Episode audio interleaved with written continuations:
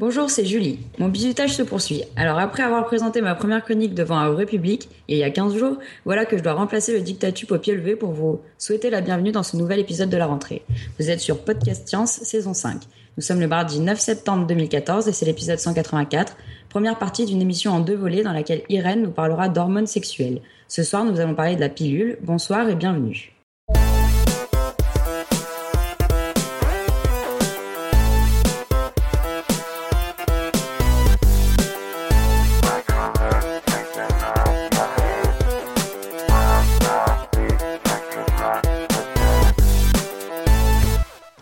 Autour de notre table virtuelle ce soir, Irène, tout d'abord. Bonsoir tout le monde. Johan, Robin. Ouais, moi je suis toujours là, tout va bien. Alan en Suisse, toujours. Salut la compagnie. Et puis, euh, quant à notre dictature bien aimée, ben, il choisit toujours des excuses grotesques pour faillir à sa mission de servir la science dans la joie. Donc, à l'heure où nous parlons, il est soi-disant dans un avion pour l'Allemagne. Non, mais sérieusement. Et pour mettre tout cela en beauté, nous avons également dans la chatroom notre dessinateur préféré, Pouillot. Salut Pouillot. Alors, au sommaire de cette émission. Alors, Irène nous a préparé un magnifique dossier sur les hormones sexuelles qui parle de la pilule et d'orientation sexuelle. Alors, comme c'est dense, euh, du coup, on a préféré le couper en deux. Ce soir, Irène nous parle donc de la pilule contraceptive. Euh, nous prendrons ensuite les questions d'auditeurs présents dans la chatroom. Alors, pour rappel, en ajoutant le tag AdPS à votre question, cela nous permet de ne pas la louper et de la relayer à Irène facilement en fin de présentation. On entendra le pitch de l'émission de la semaine prochaine par Irène. Une quote. Un point sur le quiz de l'été. Et quelques plugs. Mais trêve d'introduction, Irène, la parole est à toi. Ok, merci beaucoup. Alors, nous allons parler d'hormones encore une fois, mais cette fois-ci, nous allons nous focaliser sur les hormones sexuelles. Alors, on va parler d'abord, euh, grosso modo, qu'est-ce que c'est, et puis, euh, et puis ensuite, on parlera de, d'un, d'une des applications certainement les plus importantes qui en dérivent, c'est-à-dire la pilule contraceptive. Alors les hormones sexuelles, c'est quoi? Eh bien, euh, on va commencer chez les garçons, hein, euh, pour pas les frustrer. Euh, tout simplement, la principale hormone sexuelle mâle, c'est la testostérone. Tout le monde en a entendu parler. En fait, il y en a toute une myriade, mais vraiment, la, celle qu'on connaît le plus et la plus importante, on va rester sur la testostérone. Alors, elles sont synthétisées surtout par les testicules, qui en fait fabriquent aussi des hormones sexuelles femelles. Donc chez l'homme, il y a quelques hormones euh, sexuelles en petite quantité qui sont qu'on trouve aussi chez les femmes. Euh, et aussi, en fait, une petite euh, portion des hormones mâles vont être transformées dans le sang en hormones femelles, en fait. Et puis, à côté de ça, chez l'adulte, la testostérone, elle, elle est produite en continu les testicules et son rôle principal, c'est de réguler les fonctions reproductrices, donc en assurant la formation des spermatozoïdes. Voilà, on sait aussi que l'hormone de, la testostérone, on peut, on peut la caractériser, on dit souvent que c'est l'hormone de la force physique, elle favorise, euh, elle favorise la prise de muscles aussi, ça c'est sûr. D'ailleurs, c'est pour ça qu'on les, souvent les, les sportifs les utilisent pour se doper. Euh, ils utilisent des molécules qui ont des structures proches de la testostérone pour cette raison. Euh, c'est une hormone aussi qui favorise la perte de graisse et qui euh, augmente la libido. Ensuite, au niveau du mental, elle, favorise l'esprit de, compétition et elle favorise aussi l'agressivité. Elle est euh, alors, ce que, ce que souvent on ne sait pas, c'est que bien qu'elle ne soit pas aussi bien définie que la, la ménopause, il existe une sorte d'andropause chez l'homme, c'est-à-dire une, une baisse de la, la de la chute, de, enfin une chute, pardon, de la concentration de la testostérone, euh, qui, qui peut intervenir chez les hommes euh, en étant associée une, euh, à des désordres de l'humeur, en fait. Donc, c'est pas très bien connu, mais, mais ça existe, en fait. Donc, l'équivalent de la ménopause chez, chez les hommes, c'est l'andropause, donc. Alors chez l'adolescent, il y a les, hormones sexuelles évidemment, elles ont un rôle très très important. Donc euh, chez le garçon, elles assurent euh, le développement de ce qu'on appelle les caractères sexuels secondaires, c'est-à-dire le développement des organes génitaux et euh, la pilosité, le développement des muscles, des glandes sébacées. Elles font changer la voix et puis bah, il y a un peu euh, souvent un comportement agressif qui peut se, se développer à cause de la ou grâce, comme on veut, à la testostérone. Voilà. Alors chez la fille, euh, c'est un petit peu plus compliqué. il y a deux types d'hormones sexuelles chez la femme. Il y en a donc il y a la progestérone et les estrogènes. Alors là encore, il y a vraiment beaucoup, beaucoup d'estrogènes différents, mais on va se concentrer donc sur ces deux mots, la progestérone et les estrogènes. Alors ces hormones, elles sont sécrétées en très grande partie par les ovaires, euh, surtout à partir de l'adolescence.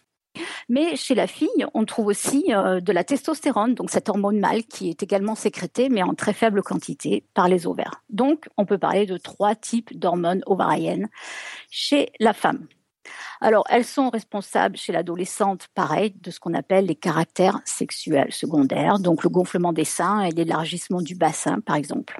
Par contre, elles ont aussi un rôle très très important chez la femme adulte. Hein. Euh, euh, elles interviennent donc dans le cycle euh, chez la femme et c'est une sécrétion qui est cyclique. Donc c'est le cycle génital. C'est une sécrétion qui n'est pas continue. C'est pas comme chez l'homme où la testostérone est sécrétée en continu. Et donc le cycle génital féminin, lui, comporte deux phases. On, la, on le sépare, on sépare donc cette, cette période en deux phases, de, une période de 28 jours, mais qui est euh, séparée en deux. La première partie qui est, for, qui est, qui est euh, liée à la formation des ovules, et la deuxième partie qui commence juste après la sécrétion des ovules, qui dure toujours 14 jours. Celle-là, elle est vraiment fixe. On sait que souvent, les femmes, elles ont un cycle qui peut être de 25 jours, 30 jours. En revanche, la deuxième partie du cycle, elle est toujours fixe et c'est celle qui, normalement, prépare l'anidation.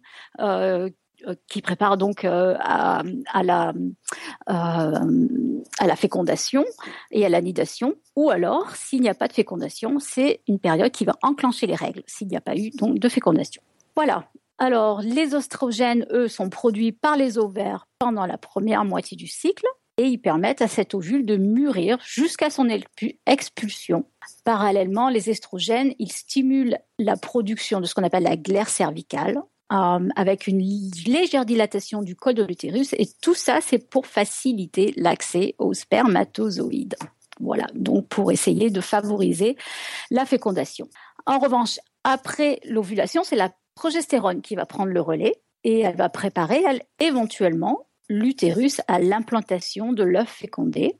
Elle maintient le col de l'utérus fermé et elle assure aussi le développement des glandes mammaires. Donc tout ça, c'est pour mettre mettre en branle donc le, processus de euh, de la fécondation donc et de et de la, euh, la croissance du bébé. euh, c'est pour ça que les femmes, elles ont souvent une tension dans la poitrine juste avant les règles. En fait, ça vient de la progestérone. Et puis, évidemment, donc, s'il n'y a pas fécondation, le taux de la progestérone chute brutalement et ça entraîne la destruction de ce qu'on appelle la dentelle utérine, qui est donc la membrane qui se trouve à l'intérieur de l'utérus, et ce sont les règles. Voilà. Donc, en fait, ça sert à ça, les hormones chez la femme. Euh, j'ai mis, alors je sais pas si on l'a mis sur le site de podcast, mais un, un, schéma euh, très très simple qui montre les variations des taux d'estrogène et de progestérone au, tout, au cours du cycle de, de 24 heures. Donc.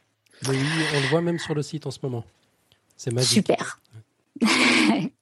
Alors, les, fluctuations hormonales chez la femme, elles influencent la libido, ça c'est sûr, le désir sexuel, donc, et probablement l'humeur. Euh, notamment les baisses de morale, l'irritabilité, la nervosité, avant ou au moment des règles. Donc là, je ne vous fais pas de dessin, je pense que vous voyez tous ce qu'on veut dire là par là.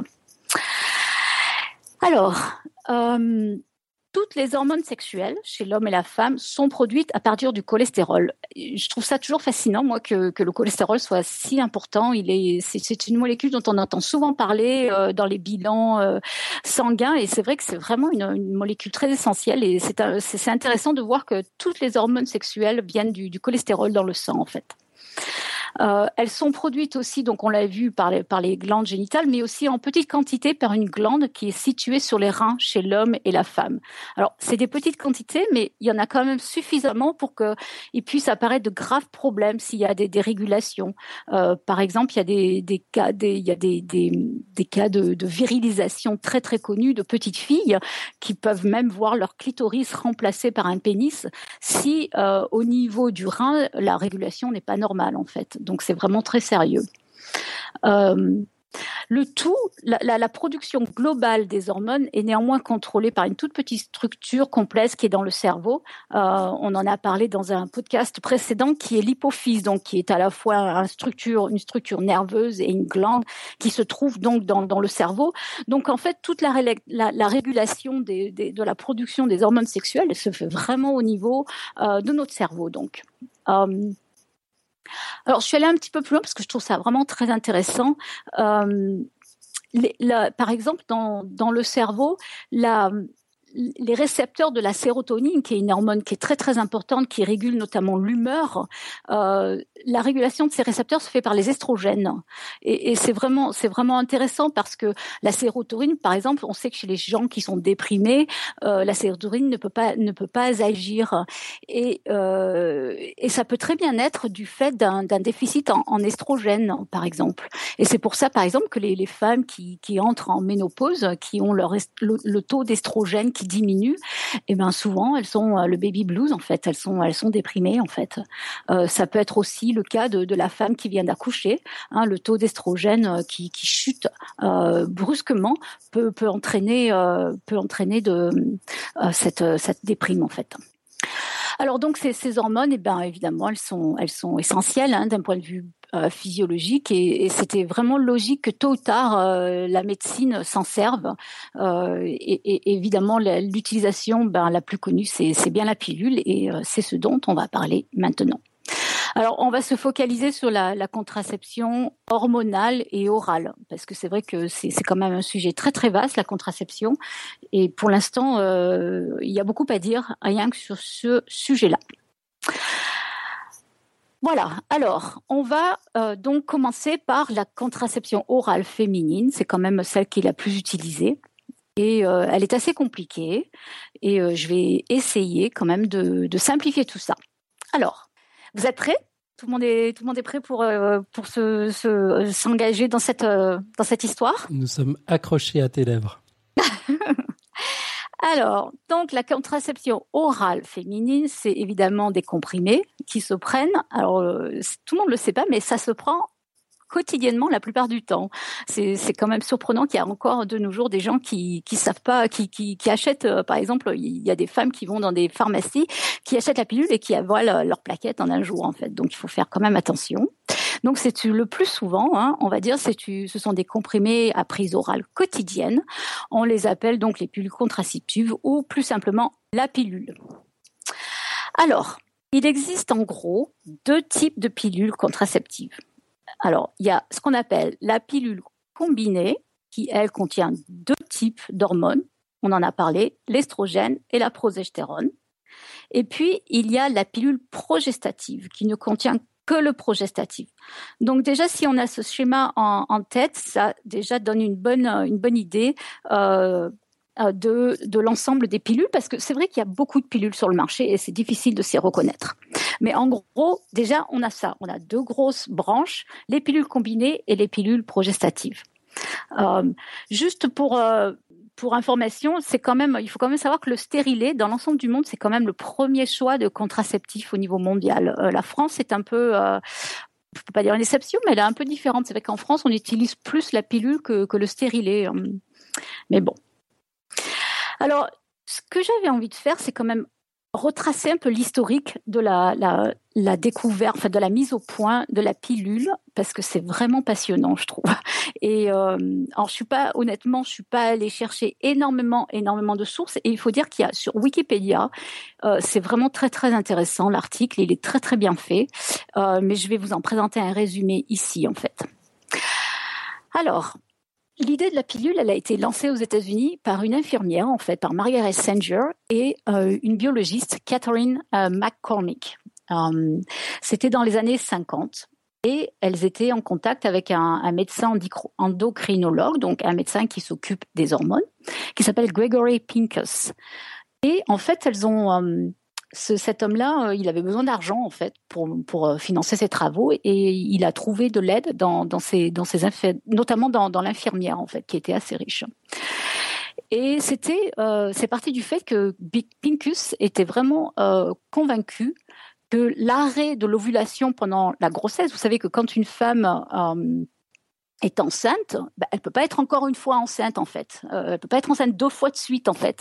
C'est-à-dire qu'à partir du moment où euh, une, femme est en train de, préparer un bébé, elle peut pas en faire un autre en fait. Hein.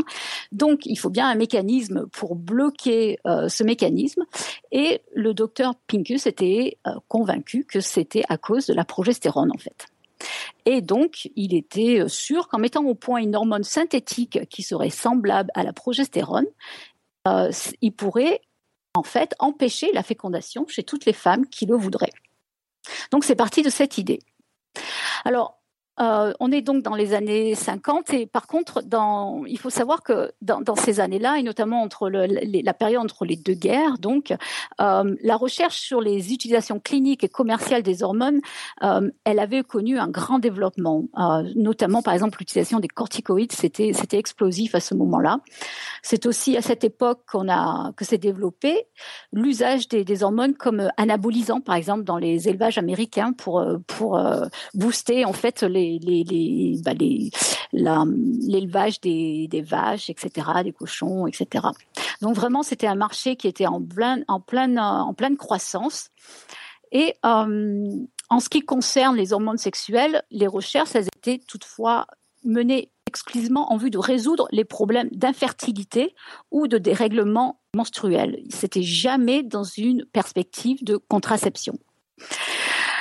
D'ailleurs, euh, il y avait ce chercheur, Ludwig Haberland, euh, qui, en 1921, a réussi une première expérience de contraception hormonale en injectant des hormones en fait. Et euh, il avait bien, il avait bien réussi le coup, ça s'était bien, bien confirmé, mais il euh, a été, il a été pris dans une, dans un débat, dans une rage et dans une hostilité générale. Ça a été assez violent en fait. Euh, les gens s'en sont pris à sa famille, y compris, et c'est très triste. Il a fini par se suicider en fait. Euh, et ses, ses travaux n'ont pas n'ont pas été repris. En fait, c'était assez. Euh, il y avait beaucoup de beaucoup de résistance. Euh, alors, la recherche a continué toutefois parce que quand même, dans le but de, résoudre les problèmes d'infertilité, euh, ça, c'était acceptable à l'époque. Donc, la conduite des recherches et le développement des applications, ça, c'était en cours. Par contre, à l'époque, c'était dur de trouver l'argent pour pour continuer parce que à l'époque il fallait euh, extraire les substances, les hormones euh, à partir d'animaux et c'était très très cher en fait. Donc euh, une des une des une des voies de recherche, c'était aussi de trouver des substances de synthèse en fait. ça, c'était aussi un facteur limitant. Il y avait beaucoup le beaucoup de, de, de gens qui étaient très intéressés par la synthèse de, de, de ces hormones en fait. Alors, en 1939, il y avait un professeur en chimie organique aux États-Unis, euh, Russell Marker, qui a réussi à fabriquer de la progestérone à partir d'une plante, la salsepareille. Alors la salsepareille, moi, ça me fait toujours penser au schtroumpf, en fait. Mais bon, ça n'a rien à voir. Euh, donc, on a ce professeur qui, réussit à fabriquer de la progestérone à partir de plantes, et puis à partir aussi d'une autre plante, l'igname, qui, se trouve en Amérique du Sud. En fait, c'est une racine. Et à partir de là, il a fondé à Mexico euh, sa propre société, Syntex.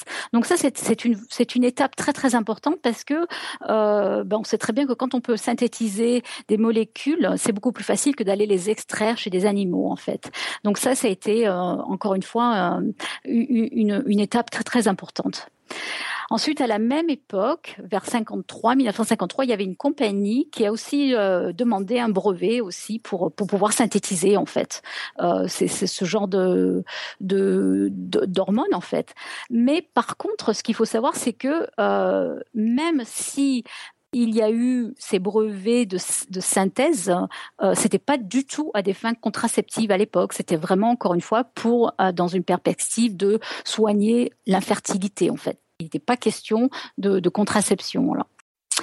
En revanche, euh, à côté de ça, il y a quand même des gens qui réfléchissaient sur d'autres problèmes et notamment sur la forte natalité des pays pauvres, qui est toujours euh, des sujets de, de, de, de discussion et, et, de réflexion et, et de savoir comment est-ce qu'on pourrait mesurer le, et contrôler les naissances dans ces, dans, dans ces pays. Euh, à l'époque aussi aux États-Unis, il y avait quand même euh, aussi ce qu'on appelle le McCarthy, le McCarthy, ouais, je vais y arriver, McCarthy,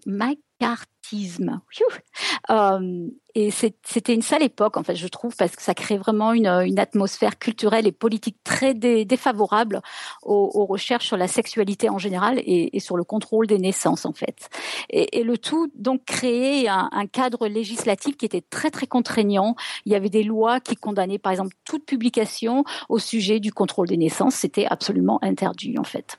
Néanmoins, pendant ce temps, notre docteur Pincus, lui, continue à s'intéresser euh, à, la contraception et comment euh, arriver à, mettre au point donc des substances qui, puissent être utilisées comme contraceptifs. Et donc, il continue à discuter avec euh, Margaret Sanger. Alors que donc il y a des considérations de plus en plus importantes sur la surpopulation mondiale. Et et, et, à partir de là, Pincus, lui, va commencer à. C'est là qu'on rejoint l'histoire de, de laboratoire CERL, c'est-à-dire qu'il contacte ces laboratoires, ces laboratoires pour essayer de se procurer ces, ces hormones dont il a besoin. Euh, et en fait, ces gens-là n'étaient pas du tout, étaient pas du tout euh, convaincus du projet et ils n'ont pas voulu lui donner euh, ni d'argent ni rien du tout, alors que, euh, enfin, ils n'ont pas voulu lui donner de fonds encore une fois, dans le but de la contraception, mais ils ont quand même bien voulu lui donner la matière première. Euh, donc c'est quand même, comme, c'était quand même aussi un bon déblocage. Et c'était euh, notre riche héritière et militante féministe Catherine McCormick qui a financé entièrement le projet de Pincus en fait. Donc il y avait aucun argent, aucun argent euh, venant d'un organisme gouvernemental qui est venu euh, aider le développement, la mise au point de la pilule en fait. Alors le docteur Ampicus, il a quand même réussi donc à continuer. Il a expérimenté euh, l'effet de ces hormones sur un grand nombre, euh, d'abord sur des animaux, et puis il a finalement mis au point une pilule contraceptive combinée, donc avec un estrogène de synthèse et euh, une, une, progestérone de synthèse. Et finalement, ben, il a réussi à, publier son travail. Alors à partir de là, c'était bien, mais il, fallait, euh, il fallait quand même euh, faire plus d'essais, notamment chez la femme. Et à l'époque, il y avait tellement, encore une, fois, de, euh, résistance aux États-Unis qu'il a dû aller faire ses essais dans d'autres pays. Donc il a, il a fait ses études cliniques à Porto Rico ou à Mexico, en fait, à Haïti, pardon, ou parce que aux États-Unis, il pouvait pas le faire, en fait. Alors là, il y a eu une administration aux États-Unis qui a commencé à mettre des autorisations de mise sur le marché en 57. Mais encore une fois, c'était dans le cadre de troubles menstruels et de, fausses couches. Euh, mais c'était pas du tout dans un but contraceptif. Euh, je vous passe quand même tous les détails. Finalement, c'est seulement en 1960 qu'il y a eu une mise, euh, sur le marché pour, pour la contraception. Et ça a été très vite un, grand succès commercial. Euh, à l'époque, il y avait qu'une seule euh, boîte qui, fabriquait ces, contraceptifs parce que il y avait les autres compagnies craignaient vraiment la désapprobation du public et de l'Église catholique euh, qui vraiment mettait un gros un gros veto là-dessus. Pour l'anecdote aussi, pour les femmes mariées, la pilule n'est devenue définitivement légale que euh, en 65, dans 50 dans les 50 États euh, des États-Unis, c'est quand même assez tard, c'est fou. Avant 65, euh, une, si une femme n'était pas mariée, elle pouvait pas acheter de pilule en fait. Euh, quand ça, tu dis 65 Ouais, 65. Wow, ouais. dingue. Ouais. Ouais, c'est fou. Hein. Ouais. Euh, et, et, pour les femmes non mariées, euh, l'accès à la pilule sera acquis en 1972 ça paraît vachement, euh, vachement proche. Hein. C'est incroyable.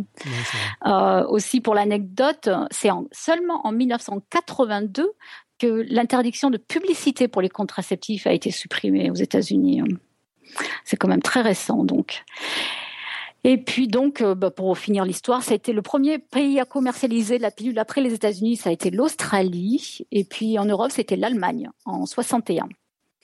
En France, ce n'est venu qu'en 1967. Euh, et au Japon, ce n'est venu qu'en 1999.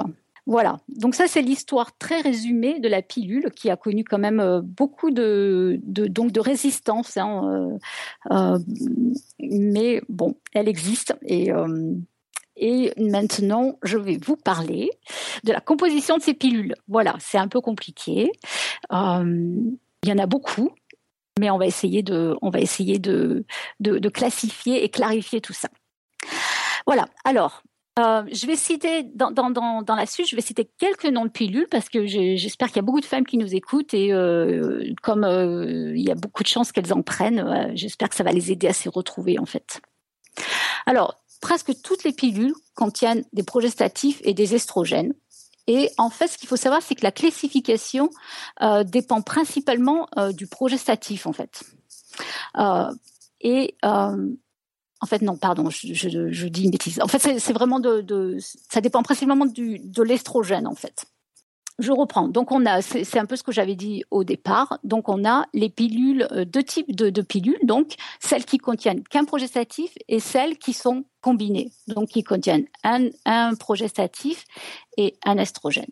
Alors, on va parler de ces combinés parce que c'est les plus, euh, on va partir, euh, commencer donc par les combiner parce que c'est les plus euh, celles qui sont au plus grand nombre et elles sont un peu plus compliquées. Alors, donc les combinés, on l'a dit, il y a deux types d'hormones, un estrogène et un progestatif.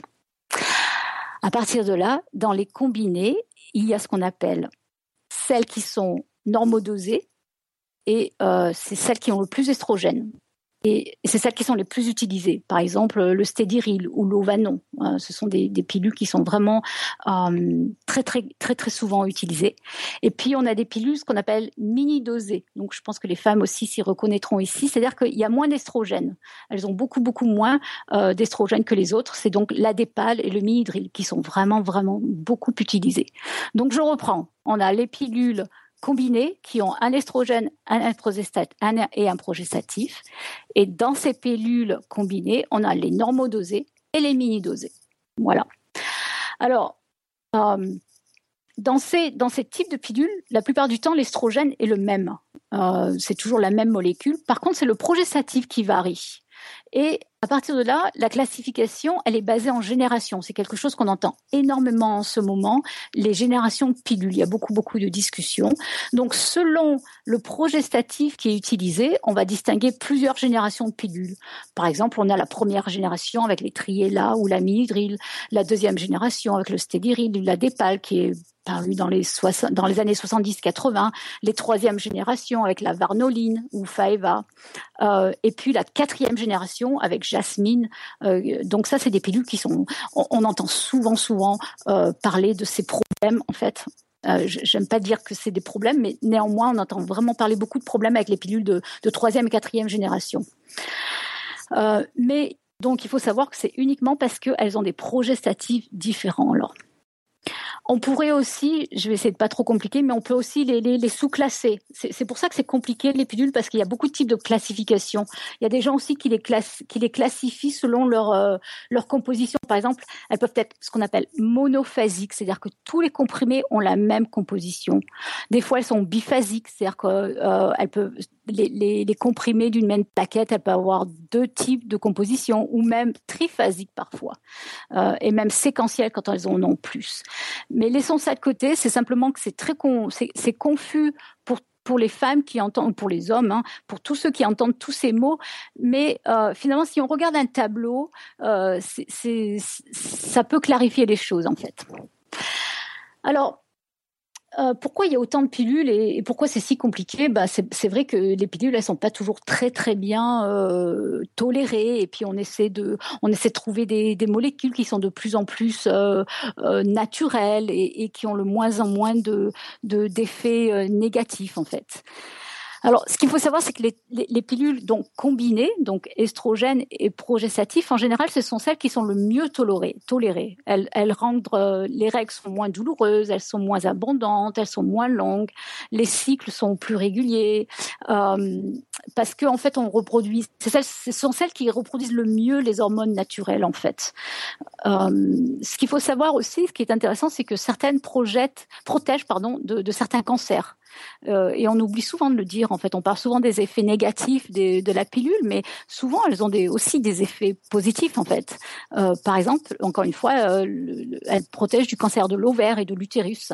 Euh, et puis une question souvent les femmes se posent, c'est que est-ce que quand j'arrête, qu'est-ce qui se passe? Et ben en fait souvent, quand le plus souvent, tout est réversible en fait. Et ça c'est quand même euh, un grand un grand réconfort, c'est que lorsqu'on arrête de prendre la pilule, et eh ben on retrouve un cycle normal, naturel en fait. Attends, euh, Irène, excuse-moi. Mhm. Euh, justement à propos de ça, moi, enfin, alors c'est pas euh, du tout révélateur, je, je me suis pas du tout renseignée là-dessus, mais justement, moi, j'ai l'impression que, au contraire, on arrive à un moment où les, les femmes ont pris la, la pilule tellement longtemps qu'une fois qu'elles l'arrêtent, elles mettent quand même vachement de temps à se remettre le cycle d'aplomb et et justement, alors c'est pour ça que je suis, je suis étonnée. En même temps, j'y connais pas grand-chose, donc euh, c'est sûrement toi qui as raison. Mais j'avais plutôt l'impression que c'est réversible, mais pas forcément aussi rapidement que ça. Ben non, en fait, c'est vrai que c'est vraiment très rapide. D'accord, ok. Ah ouais, ouais, ouais. Non, c'est souvent les femmes sont très très surprises, moi y compris d'ailleurs, je dois bien l'admettre. ça, ça m'a beaucoup surprise d'être tombée enceinte si si si, si vite. En fait, euh, j'ai, je croyais que ça allait prendre des années, etc. Et puis j'avoue ça que prend pas, c'est, ça ah, remet, euh, ah, les hormones se remettent directement ah. dans. D'accord. Mm. Bah ok. Très bien. Hein, dans, dans, les cas normaux, hein, chez, chez quelqu'un qui a pas de problème, euh, c'est très c'est très rapidement en fait. Oui. Oui. quand, tu dis si vite, c'est quoi? C'est quelques semaines, quelques mois ou bien Quelques semaines. Quelques semaines, d'accord. Ah ouais, ouais. c'est-à-dire qu'en fait, une femme qui arrête la pilule, le mois d'après, elle peut être enceinte. Hein. Il n'y a aucun problème. Okay. Confirmé par plusieurs exemples, je ne suis pas concerné directement, mais. Oui, Quoique. exactement. Quoique, je suis un peu concerné directement. ah, ah. mais bon, j'en fais partie, hein, franchement, ouais. Mm. Alors, inconvénient, il y en a effectivement. Bon, alors la légère prise de poids, euh, certaines euh, peuvent donner de l'acné, de la rétention d'eau, une légère perte de cheveux, il paraît. Euh, il faut faire attention parce que il, y a, il faut les prendre régulièrement. Certaines, les mini dosées, il faut, faut faire vraiment très attention à les prendre très très régulièrement parce que le, temps de vie dans, dans l'organisme, dans le sang est limité. Euh, et puis c'est vrai qu'il y a un risque de formation de caillots de sang en fait, euh, dont ce qu'on appelle les, les, accidents cardiovasculaires, donc qui sont liés effectivement avec euh, le risque de formation de caillots dans le sang. Donc ça c'est un risque qui c'est pas alors le pourcentage est pas très très élevé, c'est pas que ça arrive souvent, mais on le prend au sérieux parce que parce que les conséquences sont importantes en fait. Donc c'est pas parce que vous prenez la pilule que vous avez 90% de chances que ça va vous arriver loin de là. Mais c'est vrai qu'on en parle parce que la conséquence est grave en fait. Et c'est vrai que euh, c'est encore aggravé par contre avec le tabagisme. Euh, donc c'est vrai qu'on déconseille vraiment très très fortement aux femmes qui prennent la pilule de, de fumer parce que ça, ça augmente euh, les risques d'accidents donc cardiovasculaires. Voilà, donc ça c'était pour les pilules donc combinées qui sont largement, encore une fois, les plus, euh, celles qu'on utilise les plus souvent et qui, euh, et qui donc ont à la fois un progestatif et un estrogène. Alors, à côté de toutes ces pilules, on trouve d'autres types de pilules qu'on appelle les mini-pilules. C'est vraiment pas, à mon avis, un bon choix de, terminologie, mais c'est comme ça. On les appelle les mini-pilules. Et celles-ci, donc, ne contiennent que le, le, progestatif. Il n'y a pas d'estrogène. Euh, et alors, encore une fois, la, terminologie se, se complique, c'est horrible parce qu'on peut dire qu'elles sont microdosées. Donc, c'est ce qu'on appelle euh, l'exemple le plus courant, c'est la microvale s'il n'y a qu'une très faible dose de progestative. Et sinon, on a la pilule normodosée. Et donc, la plus courante, c'est le luténil. Et là, il y a une dose plus importante de progestatif.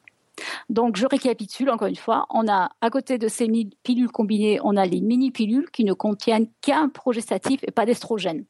Alors, l'avantage de ces pilules, c'est qu'elles sont beaucoup mieux tolérées et euh, elle protège aussi de certains cancers, euh, notamment le cancer aussi de l'ovaire de l'utérus.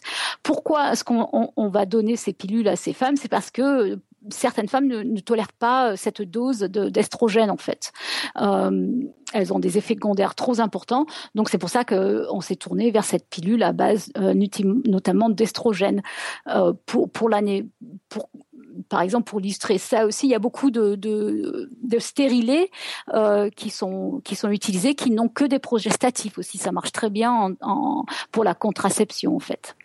Euh, le cycle, encore une fois, est complètement euh, réversible dès qu'on on, on l'arrête en fait, hein, ce type de pilule. Donc c'est aussi intéressant. Inconvénient, alors c'est les femmes peuvent avoir des petits saignements avec ces, ces pilules hein, ou une absence de règles moi personnellement, je trouve que c'est un gros un avantage, mais bon, il y a des femmes qui n'aiment pas. Euh, mais c'est vrai que lorsque l'on prend ce type de pilule, euh, on n'a plus de règles en fait. Certaines aussi peuvent entraîner une légère prise de poids, de l'acné, de la rétention d'eau. et celles-là, c'est les plus, les plus enfin comment on dit en français, c'est celle qui vraiment, si celle-là vous l'oubliez, alors là vraiment c'est un gros problème parce que euh, elle, tolère mal un écart de trois heures en fait. Euh, donc il faut vraiment faire très très important.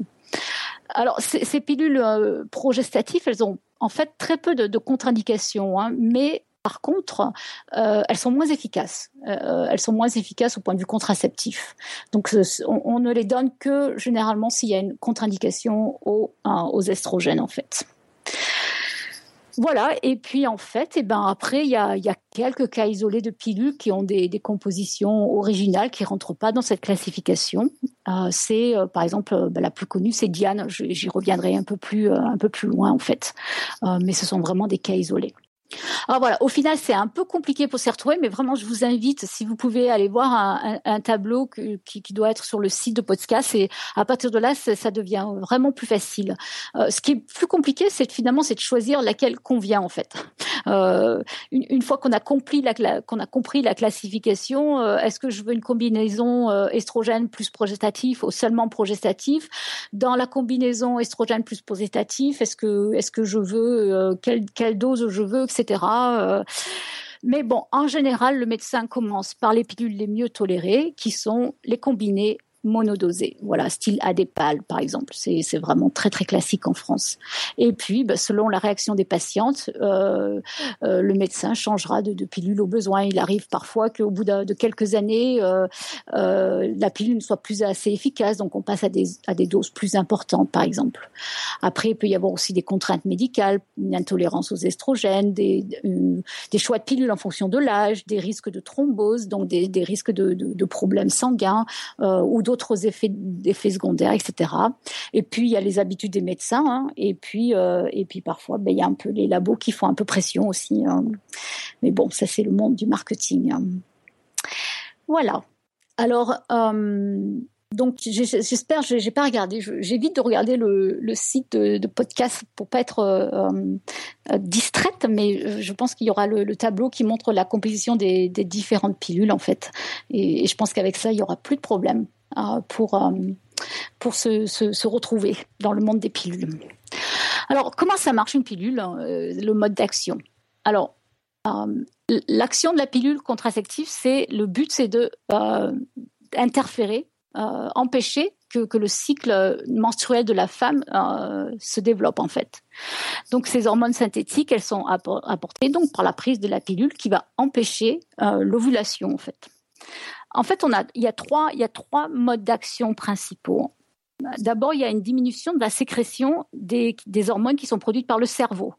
Euh, si vous avez euh, écouté un de mes podcasts précédents et avez pu en comprendre un tout petit peu, il y a des hormones qui sont produites par l'hypophyse qui vont réguler la, sécrétion des hormones euh, chez la femme et chez l'homme. Et donc, on peut aller, les pilules vont euh, aller moduler la sécrétion des hormones qui sont produites par le cerveau, qui vont, elles, aller moduler la production euh, des, euh, des, hormones au niveau des, glandes sexuelles et il n'y aura pas de ce qu'on appelle la maturation du follicule au niveau de l'ovaire. Donc l'ovaire ne va pas pouvoir produire les ovules. Donc le but ici, c'est directement inhiber l'ovulation. Ensuite, il va y avoir une modification de ce qu'on appelle la glaire cervicale qui, euh, qui est cette glaire qui permet de plus ou moins de permettre le, passage des spermatozoïdes au niveau de, de l'utérus en fait. Donc là, il y a, les hormones agissent là-dessus aussi. Et puis il y a une modification aussi de ce qu'on appelle la membrane de l'utérus qui, euh, qui, doit euh, permettre donc euh, à, l'œuf qui est fécondé d'aller se nicher en fait dans cette membrane pour se développer. Et donc les pilules agissent aussi en, en modifiant cette membrane en fait et donc empêcher la, la nidation après la fécondation en fait. Voilà, donc trois modes d'action des contraceptifs diminution de la sécrétion des hormones au niveau du cerveau, modification de la glaire cervicale et modification de la membrane de l'utérus. Donc on peut dire que cette pilule finalement elle, met en veille les ovaires en fait. Euh, et euh, d'ailleurs on utilise aussi la pilule combinée, donc l'estroprogestatif dans d'autres indications médicales, par exemple, les femmes qui ont des kystes sur les ovaires, on va leur donner de la pilule en fait pour que pour que l'ovaire se mette en veille et, ne fonctionne plus en fait. Et du coup, on, inhibe la, la formation des kystes comme ça.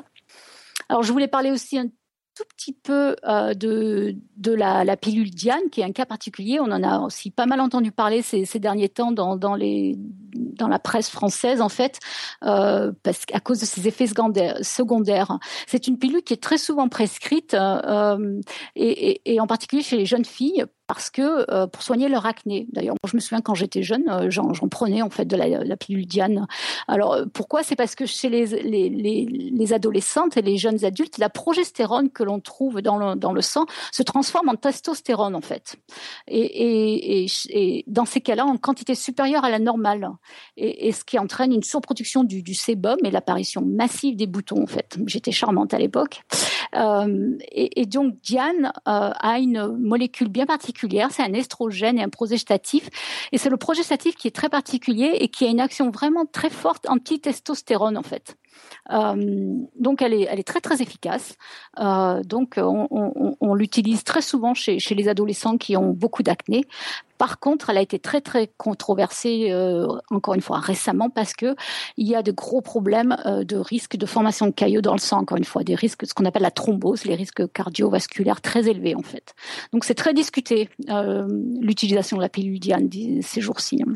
Alors, euh, d'une façon un peu plus générale, quels sont les, effets euh, secondaires positifs des pilules? Parce qu'on a tendance à vraiment euh, se, se, focaliser parfois sur les effets, pardon. Euh, négatifs, mais, c'est vrai qu'il y a, y a quand même, encore une fois, des, j'en ai déjà un petit peu parlé, mais il y a quand même des effets secondaires positifs. Hein. Alors, donc c'est pour ça que les effets secondaires, ces effets secondaires négatifs, ils devraient être comparés avec les avantages. Il y a eu une grosse étude qui a été publiée en, en 2010 qui, avait, qui a quand même suivi 28 800 femmes en fait, donc c'est énorme, euh, qui ont été euh, qui étaient utilisatrices de, de, contra, de contraception pendant 39 ans. Donc c'est énorme. Et ce panel de, de ce, ce, cet échantillon de femmes a été comparé à un échantillon de 17 306 femmes. Donc c'est énorme. Hein. Je, ne mentionne que les chiffres pour montrer que c'était quand même une grosse étude. Et euh, donc on a comparé ces femmes qui prenaient des, des contraceptifs à un autre échantillon de femmes qui n'en prenaient pas. Et c'est vrai que toute cause confondue, on s'est on s'est quand même rendu compte que euh, il y avait un taux de décès moindre de 12% chez les femmes qui euh, prenaient la pilule quand même. Euh, alors c'est vrai qu'il faut aller voir dans les détails, etc. Mais quand même, euh, c'était intéressant. apparemment, les femmes qui prennent la pilule, elles ont un, taux de décès qui est moindre de 12% quand même. Euh, et puis donc j'ai aussi euh, dit plutôt que l'utilisation des, des contraceptifs oraux diminue le risque de cancer des même 30 ans après euh, l'arrêt de la pilule. Donc ça, c'est quand même aussi intéressant. Euh, c'est quand même un effet à long terme.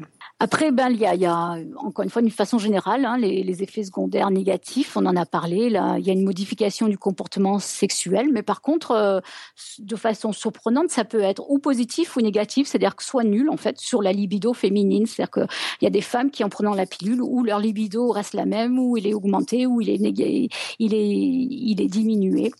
Euh, c'est, c'est, il n'y a pas de, a pas de direction euh, bien bien déterminée. Il peut y avoir un peu de nausée, il peut y avoir des tensions mammaires, mais c'est très, c'est beaucoup plus rare avec les, petits dosages qu'on peut utiliser aujourd'hui. Et puis souvent, ces petits troubles, ils disparaissent après quelques quelques temps, en fait, après quelques cycles de prise. Euh, Parfois, selon les dosages qui conviennent pas, il peut y avoir des migraines, donc ça, il faut faire attention. Euh, le plus souvent, la prise de poids, honnêtement, elle peut être maîtrisée par si on fait un peu attention à ce qu'on mange, et puis si on fait du sport, généralement, euh, c'est pas c'est pas très important en fait. Euh, c'est pas c'est pas un gros effet secondaire. Euh, à, noter, je sais pas si, enfin, souvent on recommande aux, femmes qui qui portent des lentilles oculaires de faire attention parce que souvent il y a une sécheresse oculaire qui qui, qui, se développe et faut euh, ça peut être ça peut être un peu créer des intolérances en fait donc ça on, fait toujours attention aux femmes qui portent des, lentilles aussi quand on leur prescrit la pilule donc ensuite, il y a quand même quelques effets secondaires graves en général. Euh, il faut il faut le savoir. Donc les contraceptifs oraux combinés, hein, donc euh, plus progestatif, augmentent légèrement le risque du cancer du sein pour une utilisation à court terme. Et il faut savoir qu'après 10 ans, quand on a arrêté, après 10 ans, par contre, il y a un retour à la normale. Il y a aussi un, risque de, plus, important de col de, de, de l'utérus et du foie. et là, par contre, plus l'incidence augmente, c'est-à-dire que plus on prend euh, la pilule sur une longue durée, plus les risques de, cancer utérin et du foie augmentent. Donc ça c'est vrai, c'est un risque qui existe. Euh, donc on l'a vu aussi, il y a un risque de thrombose veineuse, hein, de formation de, caillots dans le sang. Par contre, je disais, ce risque est très faible en, pourcentage, mais, c'est vrai que c'est euh, un risque qui est, grave. C'est pour ça qu'il faut vraiment pas le négliger. Et euh, c'est vrai que quelquefois, il y a, aussi un taux de cholestérol qui peut augmenter, mais pas tellement en fait. Et voilà, donc euh, par contre, euh, je disais aussi, je rappelle, les, les pilules progestatives, elles ont un risque, euh, elles, entraînent un risque cardiovasculaire qui est un peu moindre que, les pilules combinées en fait. Donc c'est aussi euh, intéressant de, de, savoir pourquoi votre médecin va vous donner une pilule progestative ou combinée. En fait, ça peut être une bonne raison. Je voulais euh, aussi finir ce, euh, ce petit euh, cet exposé sur les pilules en, vraiment demandant aux femmes vraiment ne jetez pas vos pilules dans les toilettes ou dans votre évier quand elles sont périmées ou quand vous n'avez plus besoin. Euh, c'est vraiment un gros gros problème euh, dans, l'environnement en, en, ce, en, ce, moment. Euh, les pilules qu'on retrouve euh, dans, dans, l'eau de boisson, etc., c'est ce qu'on appelle, elles font partie, vous en avez peut-être entendu parler de ce qu'on appelle les perturbateurs endocriniens. ce sont donc des composés chimiques qui sont susceptibles de perturber gravement la différenciation sexuelle chez les animaux, hein, notamment chez les poissons. Et, c'est vrai que c'est vraiment un gros problème qui, devient de plus en plus euh, euh documenté. Euh, alors, il y, a deux raisons. Il y, a le fait que bah, souvent, quand on n'a plus de, raison d'utiliser une boîte de médicaments, il y a beaucoup de gens qui les mettent dans les toilettes, en fait. Et puis, il faut bien admettre que souvent, euh, les hormones qui sont dans que, que, les femmes prennent, ben, elles sont rejetées par l'organisme féminin quand on va uriner. Et ça, ça se retrouve dans l'eau aussi. Donc c'est vraiment un gros problème. Alors ça, on peut pas y faire grand-chose, mais vraiment, je, vraiment, j'insiste sur le fait que ne jetez pas vos, médicaments périmés dans les toilettes ou dans vos éviers. Voilà. Voilà, j'espère que ça, a aidé un peu à, clarifier un peu le, monde des, des pilules, hein, qui peut paraître a priori un peu compliqué. Et euh, à partir de là, eh ben, c'était difficile de, quand même de ne pas penser aux hommes. On a parlé des femmes euh, pendant tout ce temps-là. Euh, et donc, je voulais un peu euh, discuter de la pilule pour les hommes. Voilà, tout le monde me suit? Mais oui, mais oui, on te suit. Avec un peu d'appréhension à partir de là. mais non, mais non. voilà, alors, le but, le but chez les hommes, donc, c'est de supprimer la production, messieurs, de vos spermatozoïdes. Voilà, pour mettre les choses euh, à plat et très nettes. c'est bien ce que je craignais. Oui. non, mais on va faire ça doucement. Ah. Euh, en fait, c'est pas facile. C'est pas facile parce que un homme en moyenne émet environ des millions de spermatozoïdes par éjaculation, alors qu'une femme ne produit qu'un seul ovule par mois. Donc, c'est quand même plus facile d'arrêter un plutôt que des millions. Voilà. Donc en fait, le plus gros problème de la pilule pour l'homme, il est bien là. Euh, et euh, c'est alors évidemment, les gens ont pensé à utiliser les hormones hein, pour, euh, diminuer cette, euh, cette production, mais euh, diminuer le, taux de testostérone chez l'homme, qui est donc, on l'a vu, lié à la production de, de spermatozoïdes, bah, c'est détruire sa libido. Hein. Et ça, même si les hommes, ils sont de plus papa poule, ils aiment bien leurs enfants, je pense qu'en général, ils sont pas prêts à sacrifier le sexe pour éviter les gamins. Là, je crois que c'est assez clair.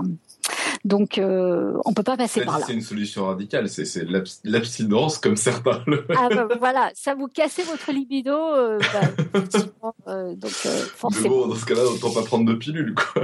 voilà, exactement. Oui, oui. voilà. Donc, il y a quand même pas mal de freins sociaux et culturels. C'est vrai que et, il faut admettre aussi, il faut bien reconnaître que souvent il y a, y, a y a aussi une réticence de la part des, des femmes hein, qui, qui veulent contrôler elles-mêmes leur grossesse finalement euh, et qui, qui, préfèrent elles contrôler, euh, euh, être, dans une position de dire je vais être enceinte ou non plutôt que de laisser le choix à leur partenaire. Ceci étant dit, quand même, la majorité des hommes se disent quand même favorables à la pilule masculine. Alors, je vois dans, la dans la chatroom, il y a quelqu'un qui parle de vasectomie. Euh, oui, oui, c'est vrai, bien sûr, mais euh, je, voulais parler uniquement de, de pilules hormonales, hein, donc euh, parce que sinon il y a d'autres moyens effectivement. Hein, mais la vasectomie c'est une très bonne solution. mais là, je voulais parler vraiment de la pilule pour hommes. Alors euh, ici, donc il y a eu quand même plusieurs pistes explorées. Il y en a eu pas mal. Euh, il y a eu, euh, par exemple, il y a aussi des gens qui ont essayé d'aller freiner tout le, processus en ayant une action au niveau cérébral, mais là il y a eu trop d'effets secondaires. une autre voie, ce serait de stopper la production au niveau des testicules en, utilisant directement une association progestative plus dérivée de la testostérone. Euh, et d'ailleurs, il y a une compagnie pharmaceutique aux Pays-Bas qui, avait annoncé sa pilule pour hommes qui devait être commercialisée en, en 2005. Et apparemment, dans leurs essais cliniques, elle était efficace à 100%. Euh, mais, en fait, elle n'a jamais été finalement commercialisée. Je pense qu'il y a eu trop d'effets secondaires, en fait. Par contre, euh, il, y y a un certain médecin français qui s'appelle le docteur Soufir, qui est à l'hôpital Cochin, euh, qui propose une association progestative orale plus gel cutané à base de testostérone.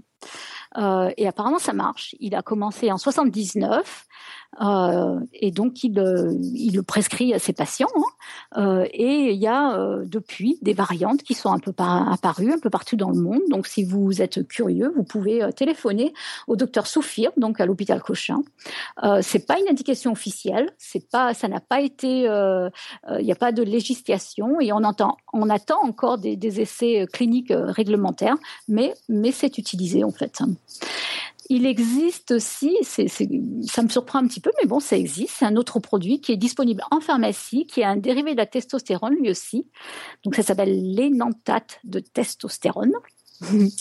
Euh, et qui, qui, nécessite euh, là des injections intramusculaires hebdomadaires euh, et avec un autre dérivé aussi, je passe sur les détails, et qu'on trouve en pharmacie en fait. Euh, et euh, vous pouvez ou bien faire des injections hebdomadaires ou faire des injections tous les 45 jours et pareil, je pense qu'il n'y a pas beaucoup de, régulation, mais, euh, mais ça existe et, le docteur Soufir peut, vous aider dans vos, euh, recherches euh, ici, en fait. Donc, il continue, lui, de son côté, il continue ses recherches, il publie régulièrement, il publie énormément et vous pouvez le trouver facilement sur, sur Internet, en fait.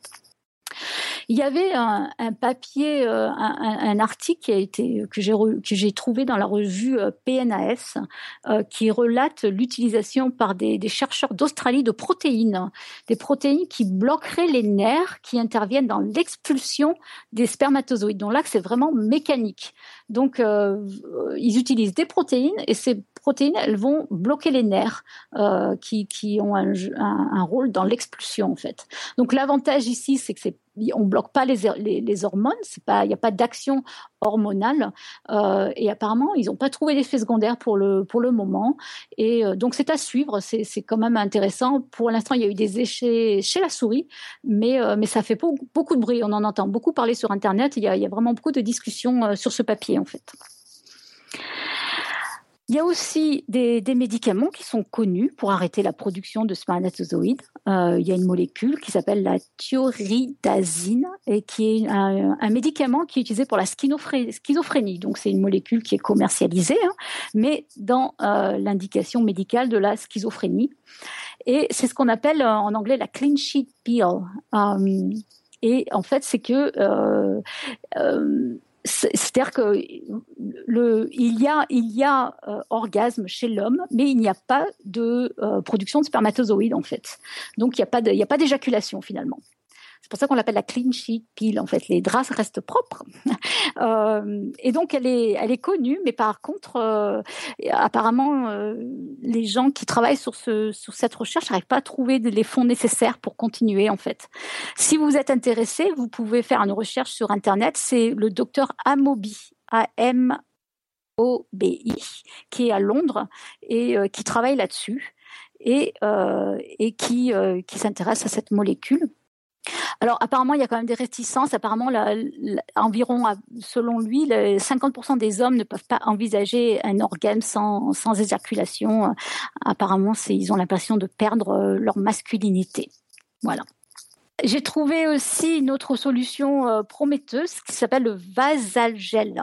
Donc ça, c'est, euh, ça fait un peu peur a priori, mais euh, bon, c'est un gel qui est injecté dans le canal déférent et ça semble marcher à 100%. Euh, donc c'est comme une vasectomie réversible en fait, c'est mécanique. C'est-à-dire que les, spermatozoïdes sont cassés euh, quand ils passent à travers ce polymère. Donc là, c'est vrai qu'on là par contre, je, je, m'éloigne un peu de la contraception hormonale, mais je trouvais que c'était intéressant quand même. Euh, c'est donc une, une, sorte de vasectomie réversible où on injecte ce polymère et les, spermatozoïdes se trouvent se trouvent abîmés quand ils, ils, ils, doivent le traverser en fait. Alors ce qui est, ce qui est fou dans cette histoire, pour moi, c'est que c'est un mécanisme c'est un, gel qui est utilisé depuis 1989 en Inde en fait. Et pareil, vous pouvez le trouver très facilement sur internet. C'est le docteur uh, Sujoy Guha et ça s'écrit G-U-H-A. G-U-H-A. Uh, apparemment, il est très connu et euh, en ce moment, les États-Unis essaient de commercialiser le produit en fait. Voilà, donc j'imagine que c'est une, euh, une, euh, injection qui se fait sous anesthésie locale et, euh, et en une seule fois en fait. Hein. Au point de vue contraception euh, médicamentale, ouais, je dirais, ou douteuse, je sais plus. Il y a une autre plante. Merci. Euh, qui est intéressante, c'est le Gandarusa. Euh, donc ça, c'est une plante qui, que les, les Indonésiens mâchent. Euh, je pense que c'est une racine et qui aurait apparemment la propriété d'éviter les grossesses chez les partenaires. Euh, et apparemment, c'est la tribu des Papua qui, qui a commencé à, l'utiliser. Et euh, le mécanisme, il est assez connu en fait. Euh, c'est une c'est une molécule qui c'est une plante qui contient une, molécule qui interférait avec une enzyme en fait qui est nécessaire dans la fabrication du sperme en fait. Il y a eu des essais qui ont été très très prometteurs, qui sont en cours et euh, les autorités euh, en Indonésie la prennent vraiment très très au sérieux, ben, notamment parce que les taux de natalité sont élevés là-bas et il y a, il y a en fait des essais euh, cliniques qui sont en cours en fait. Euh, donc là aussi, vous pouvez le trouver sur, Internet si vous êtes euh, intéressé en fait. Voilà, donc pour pour la pilule euh, masculine, donc euh, bah pour l'instant quand même il y a, c'est pas évidemment très utilisé. Il n'y a pas de de, de, de, de produit commercial évident, mais il y a des pistes. Hein, et bah, si vous êtes intéressé, bah, gardez un œil dessus. Je pense que ça va arriver un jour. Hein. Euh, je ne suis pas forcément convaincue qu'un jour ça remplace la pilule féminine, mais c'est vrai que parfois si votre partenaire supporte pas la, la pilule féminine, moi ça quand même peut être, ça peut être quand même très très très très intéressant. Et voilà, donc je, je vais finir mon dossier là-dessus. Formidable, Irène. Merci. On a, on a appris une quantité juste hallucinante de, de, de, de, de choses. C'est complètement dingue. Ça, ça, a inspiré pas mal de questions dans, dans la chat room. Euh, Ouais, mais d'abord, bah, tiens, on va te laisser souffler, boire un verre d'eau. Je veux juste signaler qu'on a eu quelques, quelques dessins aussi, euh, super inspirés. Un dessin de Pouillot d'abord, c'était pendant que tu parlais euh, de testostérone au tout début du dossier. Euh, donc on voit sur le dessin de Pouillot un coq très baraqué, avec une toute petite tête. Sous le titre La testostérone du muscle et du plaisir, le coq dit Certains disent que je n'ai pas d'esprit. C'est faux, j'ai l'esprit de compétition.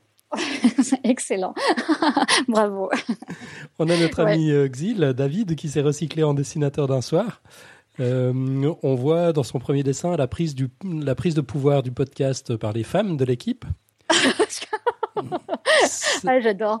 moi aussi. Ça a carrément mis en cage quand même, parce que je trouve assez désagréable. Mais bah, écoute, il faut ce qu'il faut pour sortir du règne des matheux.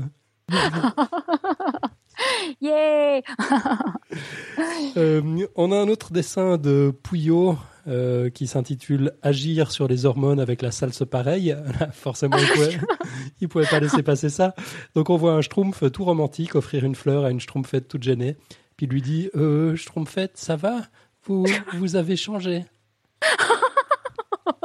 Ah, c'est adorable, moi j'adore. Et puis finalement, l'augmentation de l'espérance de vie via la pilule pour homme a inspiré un nouveau dessin à David, notre exil national. On voit une femme qui demande Mais pourquoi tu prends la pilule? Et l'homme lui répond Je cherche la vie éternelle. Oh, génial. C'est du, du, David tout craché. Excellent. Super. Voilà, et sinon, quelques questions. Euh, en fait, moi, moi j'avais une petite réflexion en cours de route, c'était pas vraiment une question, mais je trouve quand même assez fascinant que parmi les milliers de pilules qui existent, tout le monde sache tout de suite de laquelle on parle quand on dit juste la pilule. Ouais. Et oui. Bon, je pense que c'est parce qu'elle a, elle a changé le monde finalement.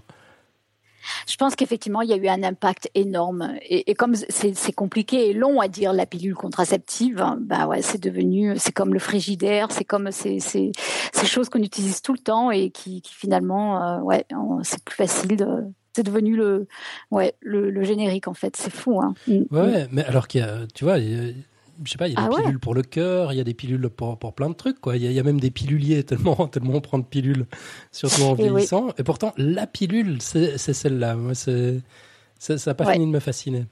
Ouais, non, c'est vrai, c'est vrai, ouais. On avait une question de Barberousse qui demandait euh, si la pilule est entièrement absorbée par l'organisme ou bien est-ce qu'il y a beaucoup de rejet dans les urines? Alors, je ne connais pas les, pourcentages exacts, mais ce qui se passe, euh, c'est qu'elle est bien, bien absorbée. Elle passe, la plupart des composés passent dans le sang. ils sont transformés dans l'organisme et euh, ce qui n'est pas euh, directement utilisé, ça, passe dans les urines. Hein. Donc il y a quand même beaucoup de rejets, en fait. Oui. Ouais. Alors je ne connais pas les, pourcentages exacts. Hein. Mais, mais la plupart, quand même, la plupart des, composés de la pilule sont absorbés dans le sang, ouais, de toute façon. Mm. Euh, on a une question aussi de Monsieur Nose. Euh, la pilule modifie-t-elle la libido? Ça fait partie des vieilles légendes urbaines que j'ai pu entendre gamin, mais c'est quoi la vérité? Bah c'est c'est difficile à dire en fait. Euh, J'en ai parlé un tout petit peu pendant le dossier. C'est pas très clair. Il y a des il y a des femmes qui vont dire que ça leur augmente la libido. Il y a des femmes qui disent que ça la diminue. Il y a des femmes qui disent que ça change pas. Ça fait partie un peu des. C'est pas évident. Apparemment, ça modifie, mais c'est difficile de dire dans quelle direction en fait. Et c'est difficile de prédire. Voilà. Donc c'est pas un effet net et bien bien. C'est sûr que ça doit pas être évident de déterminer si c'est la pilule qui influe ou. Ouais, exactement. Ouais, et puis, et puis même euh, en dehors de ça, c'est difficile à quantifier quand même, si je peux me permettre. Et oui, et oui. Euh, après, il y, y a, des moyens hein, de, de, quantifier même la, la, libido chez une femme euh, avec les mesures de flux sanguin, etc., au niveau, de, au, au niveau l'utérus, etc. Mais, mais néanmoins, c'est vrai que c'est quand même pas très documenté pour l'instant. Ouais, c'est pas clair. Ok, on a une question de Pascal, notre ami euh, Pascal B, euh, auteur du blog euh, Le Monde et nous sur le Café des Sciences, et puis lead auteur, j'ai envie de dire, de, de Qui dit Science. elle demandait est Z? J'ai pas compris la question, mais je pense que tu. À toi, ça va te parler, Irène?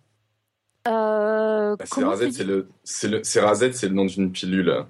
Et elle, et elle a bien précisé juste après, pas de règle avec ses arêtes, donc, gros, gros avantage. Mhm. Mais ça, tu en, as, tu en as effectivement parlé dans le dossier, mais c'est vrai qu'il y, a des, il y a des femmes à qui ça, ça fait peur, euh, que ça angoisse, mais c'est vrai qu'il y en a d'autres qui trouvent que c'est très très bien. voilà, donc j'imagine. Alors, moi, je connais pas ce nom-là. C'est vrai que ça fait 20 ans que j'ai quitté la France, donc je suis plus tellement au courant de toutes les spécialités pharmaceutiques. Mais, apparemment, j'imagine. Donc, effectivement, c'est une pilule qui ne contient qu'un progestatif. S'il y a plus de, s'il y a plus de règles, c'est à cause de ça. Euh, et puis effectivement, bah, il y, a, y, a, beaucoup de femmes qui trouvent que c'est un avantage. Hein. Euh, euh moi, honnêtement, j'avoue, oui, c'est un avantage. Voilà. Moi aussi. Exactement. Moi, j'adorais ne plus avoir de règles, hein, effectivement, et je, je, je trouve que c'est vachement bien en fait. Donc voilà. C'est tout ce que. À partir de là, c'est vrai que je la connais pas particulièrement celle-là, malheureusement. Alors, Pascal nous précise à l'instant dans la chatroom plus ou moins égal à microval. Si ça, te parle plus. Donc oui, donc c'est ça, c'est une c'est une c'est une progestative et elle est euh, microdosée, c'est-à-dire qu'elle contient un progestatif en petite en petite dose, mais c'est une c'est une c'est une progestative euh, microdosée en fait, effectivement, super. Ouais, moi je, je et, effectivement c'est que j'adore le fait qu'il n'y ait plus de il y ait plus de règles, je trouve ça super. Et donc euh, elle, a, elle a peu d'effets secondaires et c'est donc elle, elle, convient à beaucoup de femmes, c'est super. Ouais. Ouais, Pascal nous dit trop cool, oui. Donc je crois que ça fait un troisième avis favorable. Ouais, ouais. Oui, et puis c'est vrai qu'effectivement, là, je vois, elle dit euh, allaitement aussi. Donc c'est vrai que c'est bien parce qu'il n'y a plus de, il y a plus d'estrogène et euh, elle est utilisée aussi pour les femmes qui allaitent. Um, donc c'est aussi un avantage, ouais. Il y avait une question de, de Barberousse aussi qui demandait si, euh, si c'était une, une, autre légende urbaine qui traîne sur la pilule. La pilule modifie-t-elle la perception du partenaire? À savoir que la femme qui prend la pilule ne serait pas attirée par un partenaire complémentaire au niveau génétique. Il précise après, alors sûrement un tox. Hein. Alors là, j'en ai jamais entendu parler, effectivement. Écoute, honnêtement, je ne sais pas. J'ai jamais entendu dire ça. Alors peut-être qu'il y a des nouvelles euh, études en psycho qui se font sur euh, la perception, effectivement, chez la femme qui prend la pilule, mais euh, ouais, je sais pas. Honnêtement, je, ne pourrais pas dire. Désolée. Hein. Mm. Euh, moi, j'ai une question euh, de, moi-même. Euh, en fait, quand tu expliques les, les, différents moyens d'action, donc tu dis je, ça, ça, agit sur trois plans, je me rappelle plus exactement ce que, ce que tu avais mhm. dit, mais ça bloque l'ovulation, etc. Et en fait, donc tu nous as dit, je crois, trois heures pour les pilules mini dosées. Si tu l'oublies de plus de trois heures, j'imagine, un risque de tomber enceinte?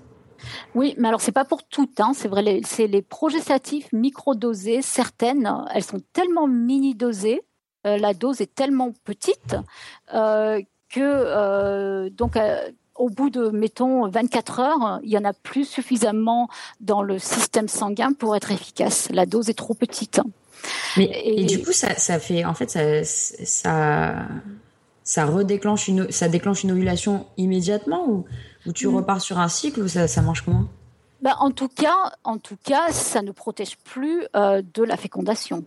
C'est surtout ça en fait.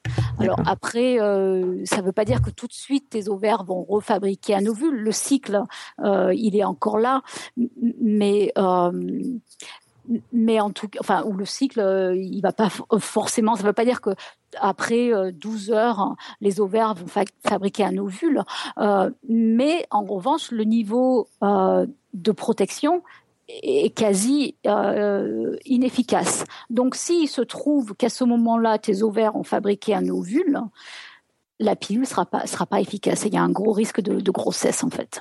Voilà. Mais ce, je, je, répète, ce ne sont pas toutes les pilules, hein, ce sont les progestatives euh, microdosées. Voilà. Ok. Mm-hmm. Alors, on a une question de Pascal euh, qui nous demande si le fonctionnement du stérilet hormonal est le même que celui de la pilule. Alors, il y a plusieurs types de stérilés. Euh, il y en a qui sont euh, hormonaux et d'autres qui ne sont pas hormonaux. Donc, le, les, les stérilés qui contiennent des hormones, que je sache, alors j'espère que je ne vais pas dire de bêtises, mais je pense que c'est vrai, ne contiennent que des progestatifs. Euh, et donc, le, à partir de là, le mode de, fonctionnement est le même qu'une pilule progestative. Euh, c'est-à-dire que ça libère de la, de la progestérone dans, dans, le, dans l'organisme de la femme. Et donc, c'est, très équivalent, oui.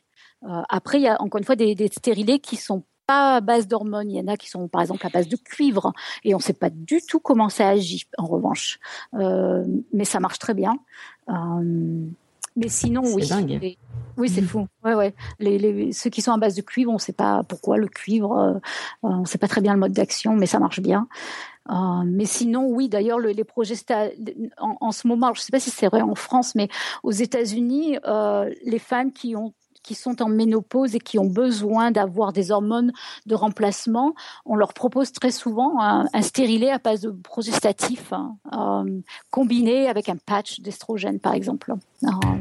Donc oui, le mode d'action est le même. Mm. Ok.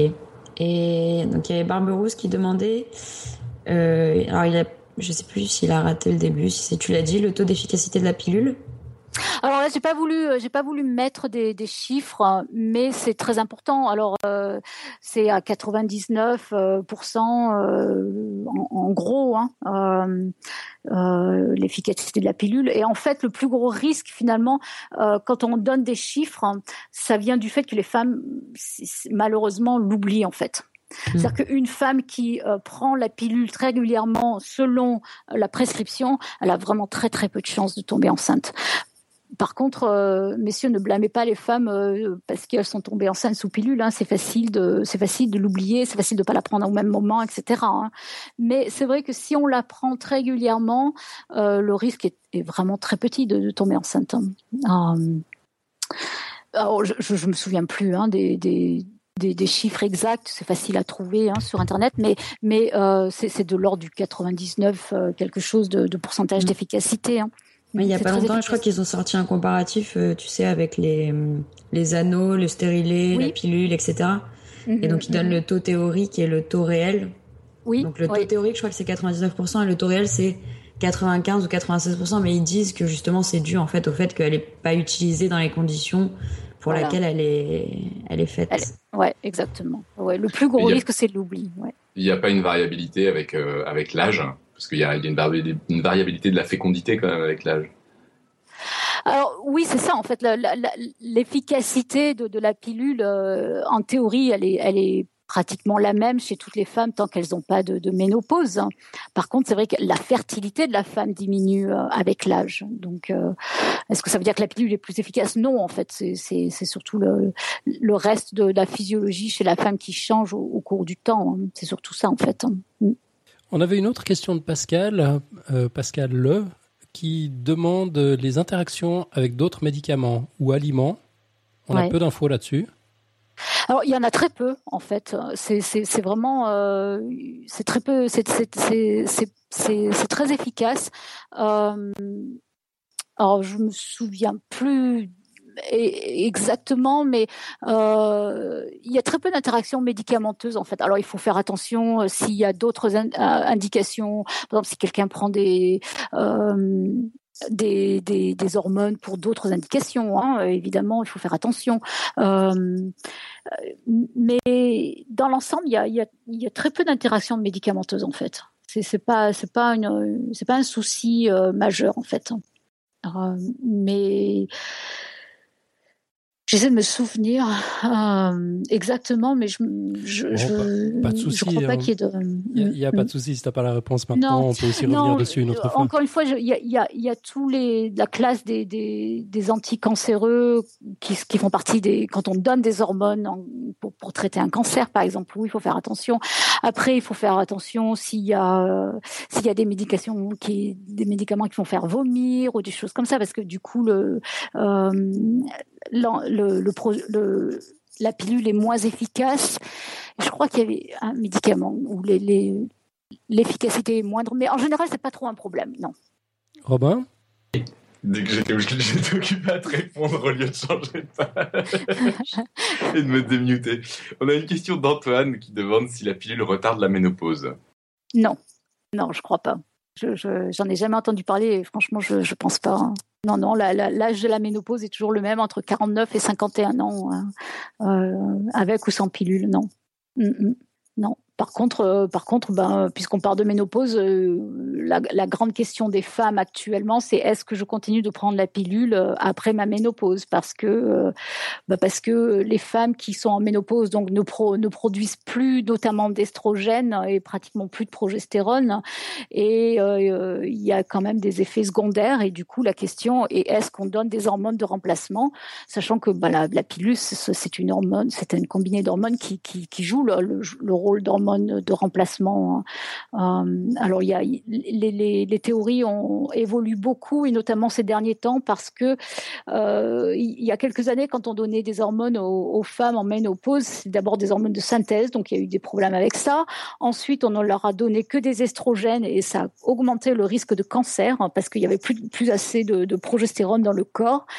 Et puis maintenant, on est venu à un point où on donne aux femmes en ménopause euh, des hormones de remplacement qui sont identiques aux hormones naturelles et on combine progestérone et estrogène et on s'est aperçu que du coup le risque de cancer n'est pas plus élevé en fait. Donc donc si en tout cas elle ne recule pas la ménopause, souvent elle est en tout cas bien indiquée en cas de ménopause en fait. Voilà. Juste, je vais, je vais, je vais repréciser parce que je, je, pensais un peu à ça et euh, Antoine a précisé sa, sa question dans la chatroom euh, en direct. Euh, il parlait de parce que le, le, le, principe de la pilule, enfin de certaines pilules en tout cas, oui non, de toutes les pilules, c'est de, de, de, bloquer le mûrissement des ovules. Donc, je pense que son idée c'était de dire du coup il en reste plus quoi, mais euh, plus longtemps. Mais en fait non quoi. Non, en fait, non. Hein. Donc les, les, les, ovules non mûris, ben, disparaissent. disparaissent. Tant pis. Elles sont ah, d'accord.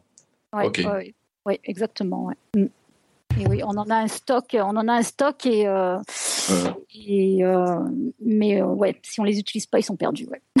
Alors il y a Monsieur Noz qui nous dit pourquoi la pilule si on replace ça dans un contexte historique, véritable révolution de l'émancipation féminine ou arnaque pharmaceutique? Attends, attends, véritable émancipation féminine et quoi? Ou arnaque pharmaceutique? Ah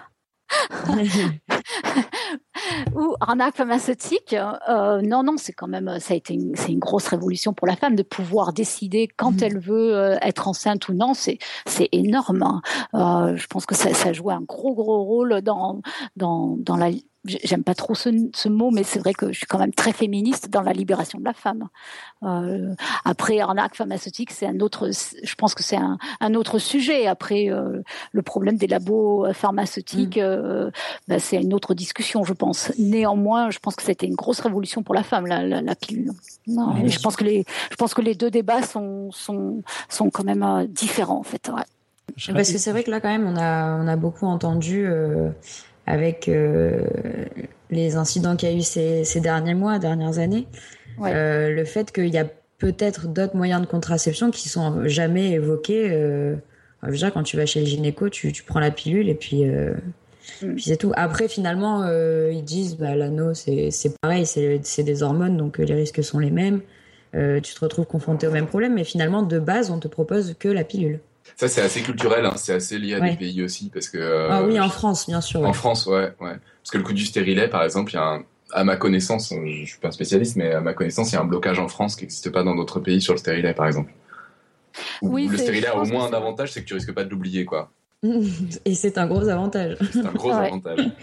Non, c'est vrai. Hein. Alors moi, je sais pas exactement. Je crois que ça a un peu changé en France, mais moi, je me souviens quand j'y étais, on, le stérilet, on, il était contre-indiqué chez la jeune fille, par exemple. On ne donnait pas de stérilet oui. aux femmes qui n'avaient pas eu d'enfants. C'est oui. toujours le cas, je crois. C'est toujours le cas. Alors qu'aux États-Unis, pas du tout. Euh, c'est pas du tout un problème. Donc le stérilet ah, est, est, beaucoup vrai. plus utilisé ici, effectivement, que la pilule, par exemple. Mm. Quand, quand euh... tu dis ici, on précise pour les auditeurs qui ne seraient pas au courant que c'est aux. États-Unis. Oui, oui, pardon. Mm. Oui, oui. euh, donc effectivement, je suis d'accord avec avec Robin. C'est c'est vraiment il y a il y a il y a un contexte culturel très important aussi. Il y a certainement, je, je pense, un, une pression des labos pharmaceutiques. Hein. Faut pas se faut pas se faut pas se, se, se leurrer, hein, certainement. Euh, donc c'est tout un ensemble effectivement. Après, c'est vrai qu'il y a d'autres moyens de contraception, mais je pense que, que la pilule c'est quand même un des moyens les plus efficaces avec euh, avec le stérilet. Hein. Et euh, après euh, stérilet ou pilule, ben il y a des femmes qui qui supportent pas l'idée d'avoir euh, ce cet objet dans, dans, dans leur corps en fait. Donc euh, il y a aussi un choix personnel. Euh, il y a des femmes qui sont qui ont très peur de, prendre des hormones. Euh, il y a il y a il y a beaucoup de, de, paramètres qui, qui entrent en jeu hein, effectivement. Mm. C'est, je trouve, je trouve que ce serait important, d'une façon générale, qu'il y ait un peu plus de, d'éducation et, que les femmes fassent un choix en fonction de, de, des risques hein, euh, et, que ce soit pas seulement le, leur médecin euh, qui, leur prescrive une pilule parce que il me semble euh, que bien souvent, c'est souvent le médecin a quelques pilules, j'allais dire en réserve, euh, et, va la prescrire. Euh, et puis, et puis voilà quoi. Le, le cas typique, c'est la jeune fille euh, qui vient, euh, mettons, euh, je sais pas moi, la jeune fille de 18 ans qui vient, qui veut prendre la pilule pour la première fois. bon, on va lui donner, on va lui donner à des pales quoi. C'est tellement classique. et c'est vrai que ça serait bien d'avoir un peu plus d'informations parce qu'il y a quand même quelques risques liés à la pilule et ça serait bien que les, femmes qui, participent un peu plus activement au choix. Après, c'est compliqué. Hein. Il, y en a tellement et, il faudrait que bah, leur expliquer effectivement les différents types de pilules. Et comme vous avez pu l'entendre hein, il y a quelques minutes, euh, il y en a beaucoup. Euh, donc c'est pas très très simple. Donc euh, est-ce qu'il faut tout le faut tout expliquer avec le risque de faire peur? Euh, ou, ou ben, prendre un choix euh, sans, sans, sans prendre en compte le, le choix de la patiente, c'est pas très très simple, hein, effectivement. Mm. Ok, moi je veux juste faire mon féministe euh, de, de, service, encore un peu plus féministe que toi. Je dirais même que c'est une révolution pour les femmes, pas une révolution pour la femme les, les, femmes en tant, en tant qu'individu, quoi. Le, concept de la femme en tant qu'espèce, ou je sais pas très bien quoi, j'ai toujours un petit peu de, un, petit peu de mal avec ça. Johan, je crois que tu avais quelque chose à, à, nous relayer aussi? Je crois qu'on a perdu Johan. Du coup, non, pardon, c'est bon. Ah, en mute. Euh, Barberousse a précisé sa question sur la perception du partenaire, donc il a envoyé un lien vers un article scientifique. Donc j'ai pas accès à l'article, enfin, même si j'avais accès à l'article, je suis pas sûr que j'aurais lu, mais, mais l'abstract. Euh, puisque l'on sait que les, variations d'hormones ont une influence sur le choix du partenaire, alors du coup la pilule en aurait aussi. Mais ils disent aussi, donc dès le, dès le résumé, qu'ils ne savent pas si ces effets qui ont été mesurés en laboratoire ont vraiment un effet dans le, dans le monde réel. Euh, mais mais c'est quelque chose qui est étudié. Alors en fait, c'est les, les, variations des taux d'hormones qui, qui, veulent dire, dont ils parlent, euh, c'est oui, sans doute. Ouais, uh, hormonal variation over the menstrual cycle alters women's preference for phenotypic indicators of men's genetics. Of ah. men's genetic. Donc vraiment les, les variations d'hormones dans, dans, le cycle menstruel. Ouais, il faudrait que je le lise parce que c'est vrai que de toute façon, bon, les, les taux d'hormones varient au cours du cycle, ça c'est sûr. Par contre, c'est les mêmes hormones pour tout, pour tout le monde, quoi. Euh, donc finalement, je vois pas comment ça. Du coup, je vois pas très bien le lien avec là, une préférence phénotypique en fait, euh, parce qu'on a toutes les mêmes hormones nous. Donc euh, il faudra, que je regarde. D'accord, le, lien est dans, la chatroom. Et sinon, moi, j'avais une question de moi. C'est est-ce qu'il y a des pilules qu'on peut prendre avec la cigarette? Parce que j'avais quelqu'un, j'avais fait la remarque à une fille une fois qui m'avait dit qu'avec sa pilule, ça posait pas de problème. Je crois pas. Je, peux me tromper, mais je crois pas. Hein. Euh, je crois que toutes les pilules sont associées avec un risque cardiovasculaire quand même. D'accord, bah, je lui dirai. Oups. je suis pour la paix des ménages. Hein, euh, ouais. Je crois qu'il faut toujours faire gaffe. Ouais. Mhm. Ok, moi j'ai une question. La question naïve du mec qui connaît vraiment rien du tout. C'est quoi le problème avec les pilules de troisième et quatrième génération? Si tu arrives à nous dire ça en vitesse c'est des risques cardiovasculaires plus élevés, hein, tout simplement. Hein. Mais donc, il y, a eu des morts ou quelque chose enfin, ouais. Ah, bah, apparemment, statistiquement, il y a plus de risques. Effectivement, il y a, eu plus d'accidents cardiovasculaires. Ouais, mm, mm. ouais c'est ça. Mais ça veut dire que c'est dangereux ou c'est un ou deux cas isolés sur la planète qui ont fait beaucoup de bruit médiatique? Eh ben ça, c'est la question, effectivement. C'est-à-dire qu'il y en a qui, euh, le débat, c'est de savoir si vraiment euh, c'est anecdotique et si euh, il n'y a pas un tollé général ou si vraiment c'est réel, en fait. Et c'est pas clair pour le moment, en fait. C'est-à-dire qu'ils ont pas assez, je pense qu'il n'y a pas assez de recul pour le moment pour savoir s'il y a le risque est plus important que les autres euh, et si c'est pas simplement quelqu'un qui fait un tollé euh, euh, pour, pour histoire de faire de, la publicité. Euh, donc il y a beaucoup d'évaluations en cours en fait pour le moment. C'est surtout ça. Donc euh, ouais, on en est là en fait pour le moment. Ok, mm. très clair, merci. Euh, il y avait une question de, de Mister Nose qui demandait et la pilule du lendemain? On n'en a pas parlé. Non, j'en ai pas parlé. Euh, bah, la pilule du lendemain, c'est simplement, euh, lié au fait, euh, ce dont on parlait avec Julie, c'est-à-dire que si, une femme oublie la pilule, le taux d'hormones dans le sang va diminuer, donc l'efficacité diminue. Hein.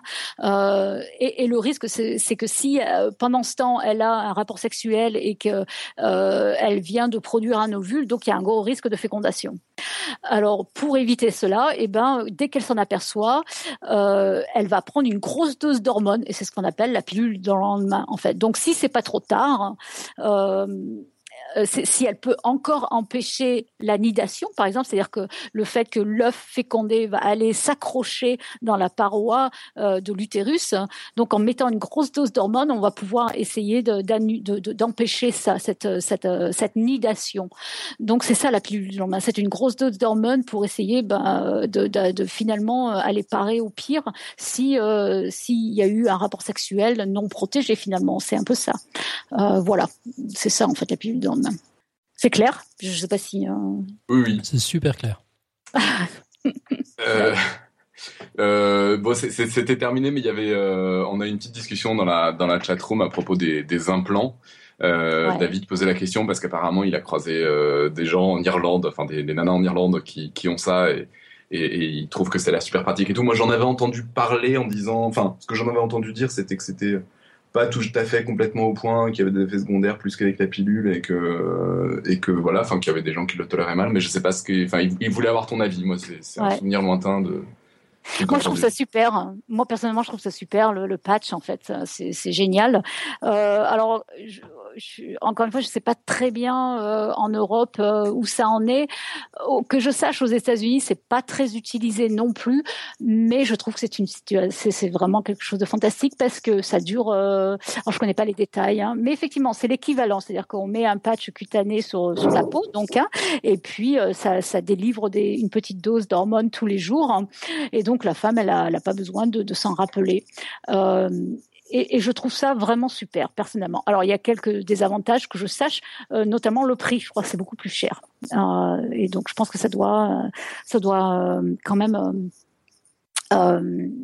freiner les gens. Ça, pour le moment, c'est pas, c'est pas très, c'est pas très courant, donc c'est beaucoup plus cher. Mais c'est utilisé, par exemple, je, je... vous m'entendez encore? Je sais pas si vous êtes là ouais. Ouais, ah, C'est utilisé notamment chez les, chez, euh, dans les hôpitaux pour les personnes qui ont des, des problèmes, euh, des, une instabilité euh, euh émotionnelle, euh, les, femmes qui, qui ont des, des, problèmes de schizophrénie, les femmes qui ont des problèmes mentaux importants. souvent, on, on, leur met des, on, on, leur met des patchs en fait parce qu'elles sont plus prônes à, à, à, à oublier leurs pilules et et donc le patch, c'est vraiment une solution. Euh, moi, je trouve ça super. Hein. franchement, euh, le patch, je trouve ça génial en fait. Mm. Mais c'est vrai que c'est pas encore très développé. Je pense que bah, une des raisons, c'est peut-être euh, bah, les labos qui bloquent, hein, les labos qui fabriquent la pilule, le fait que c'est plus cher.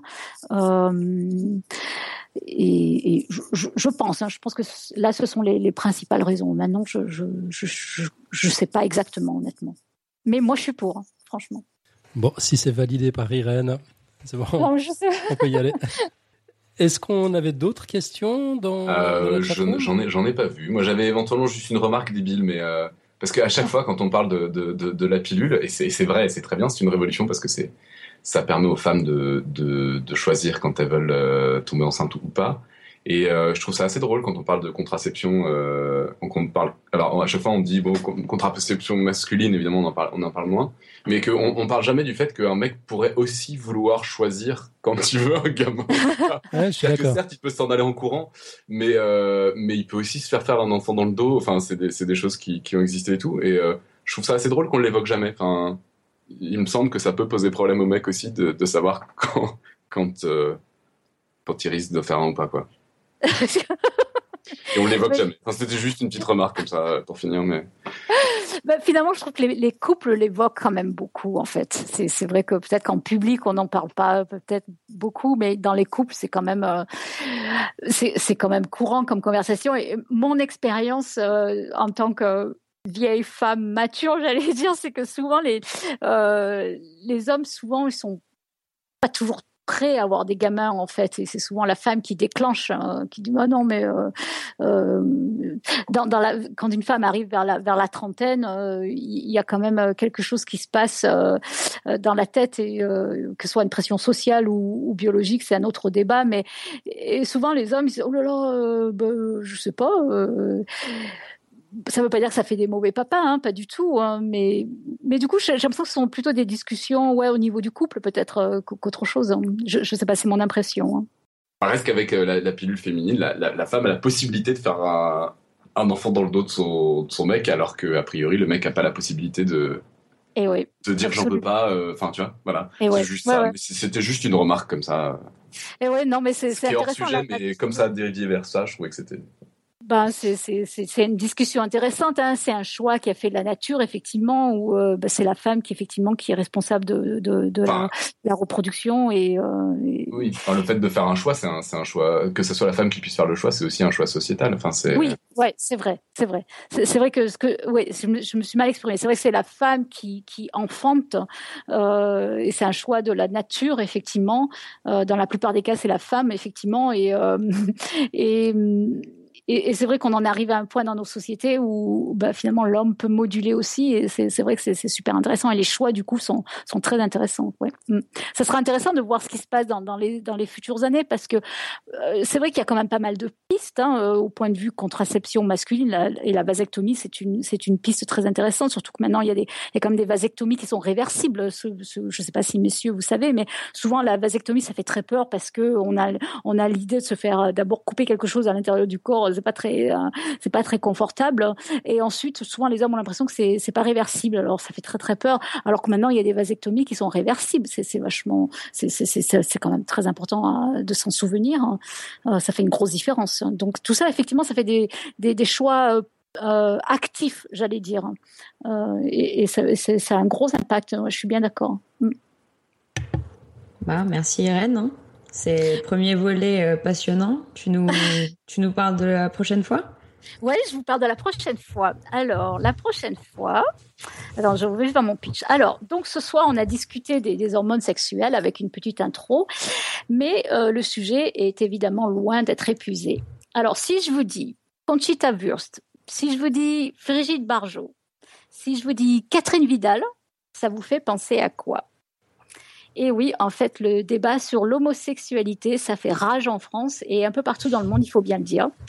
C'est peut-être un signe, heureusement, que les, choses bougent enfin. Mais euh, la science a bien sûr son mot à dire et euh, les, données dépeignent de mieux en mieux le fait que les hormones, les hormones sexuelles ont un gros impact dans l'orientation sexuelle qui est elle-même liée à ce qu'on appelle le sexe du cerveau. Donc tout ça, ça va être bien intéressant.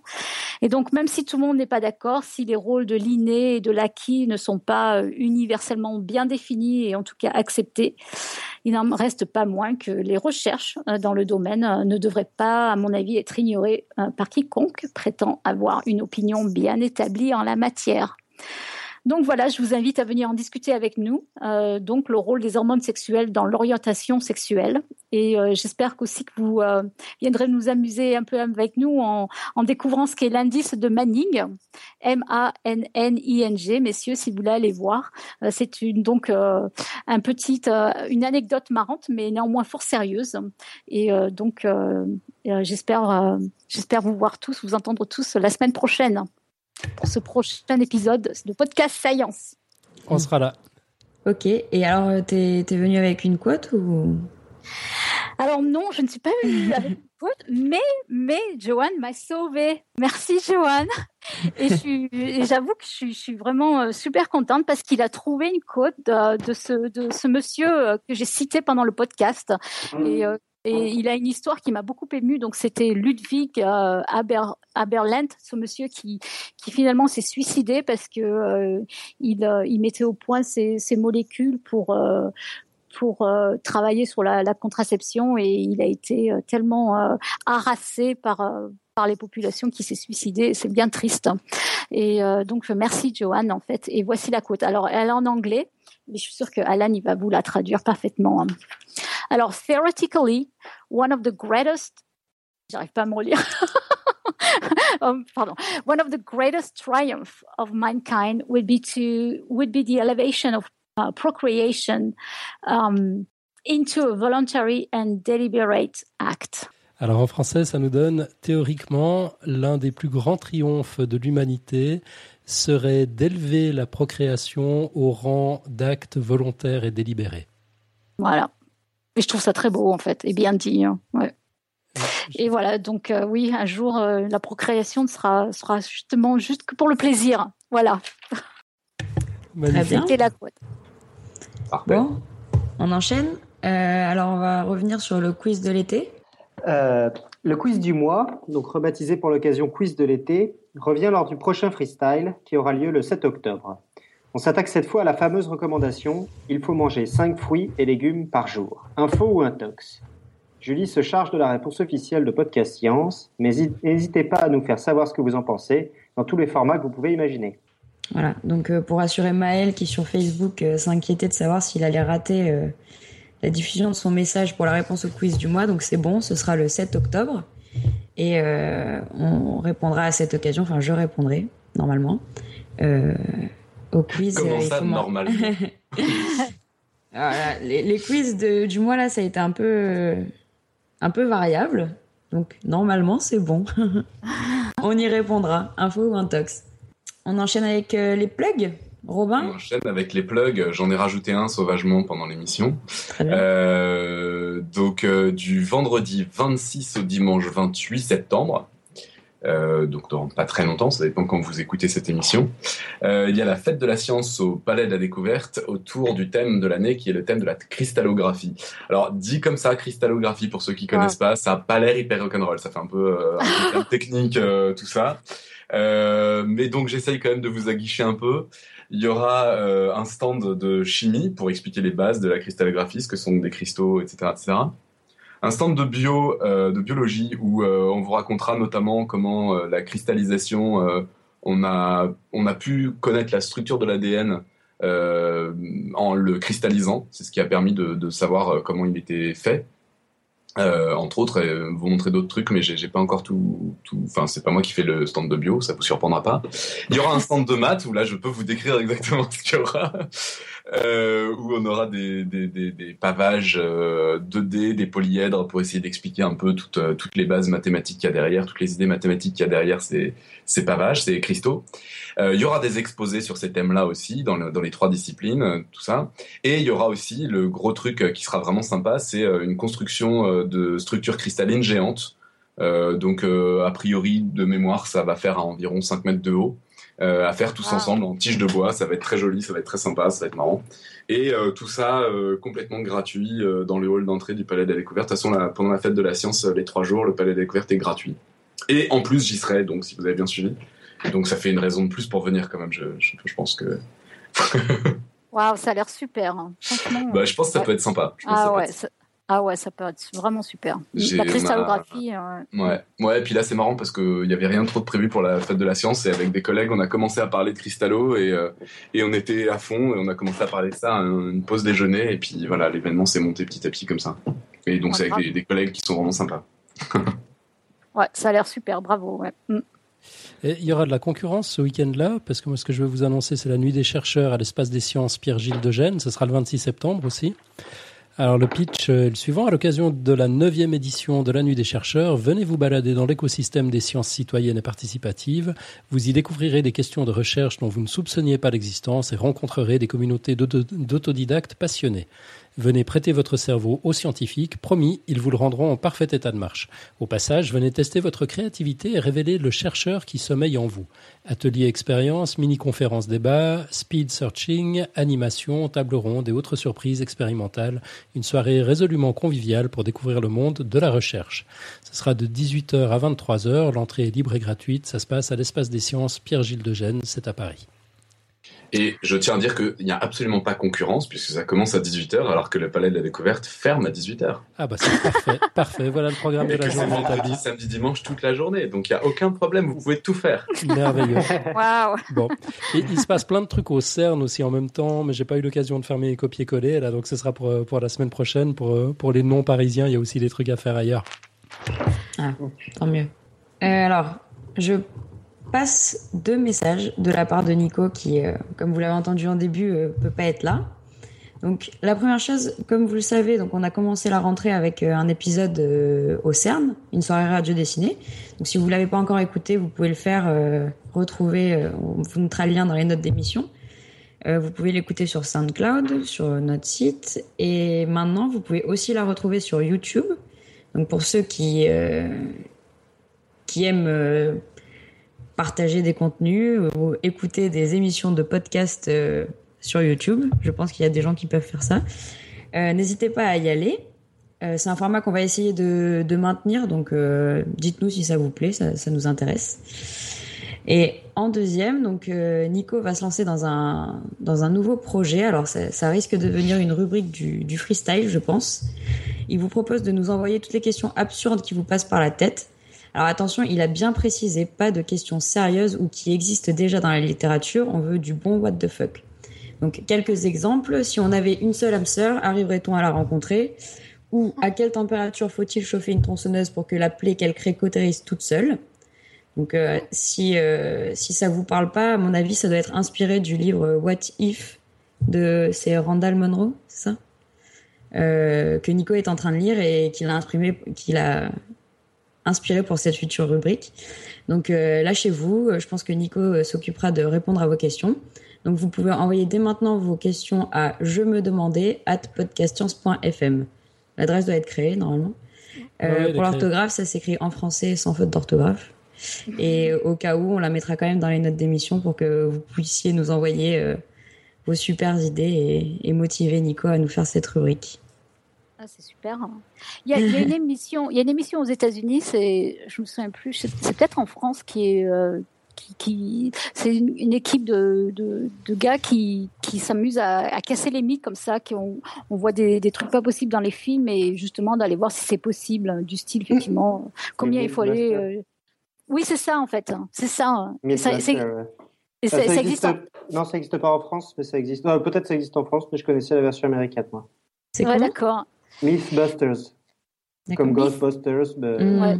Ouais, ouais. Les casseurs de mythes, en fait. Ouais, c'est ça. Je, vois sur euh, podcast, ils le mettent. Et c'est rigolo, en fait, parce qu'ils prennent effectivement ce genre de, de, questions euh, et, ils essaient de voir si c'est possible ou non. Et c'est marrant, en fait. Hein. Mm. C'est la même idée. Il y, a moyen de bien s'amuser, effectivement. Euh. Ah, ah. après, je sais pas si quelqu'un pourra vérifier que ce qu'a dit Nico, c'est la vérité. Je pense pas qu'il y ait des recherches, des études qui soient faites, mais bon, ça, ça peut être intéressant. ouais. Ok, bah du coup, je pense que tu peux, tu peux conclure, chef. Et eh ben alors, comme d'hab, que vous ayez aimé ou pas, surtout ne restez pas les bras croisés. Inondez-nous de courriers, de commentaires, de likes ou pas, de tweets, de retweets, de clins d'œil, de dons, de cadeaux. Ah oui, les cadeaux, c'est bien. Euh, vous pouvez faire tout ça sur podcastscience.fm, Facebook, Twitter, iTunes, SoundCloud, bref, sur tout l'internet mondial. Merci encore à tous nos auditeurs et auditrices adorés d'être fidèles au poste chaque semaine. On en profite pour remercier les gens qui nous ont envoyé des dons récemment. Ça, ça nous fait toujours extrêmement plaisir et votre argent sera bien utilisé. On se retrouve le 16 septembre pour la seconde partie du dossier d'Irène, toujours sur les hormones sexuelles. Irène nous parlera du rôle des hormones dans l'orientation sexuelle.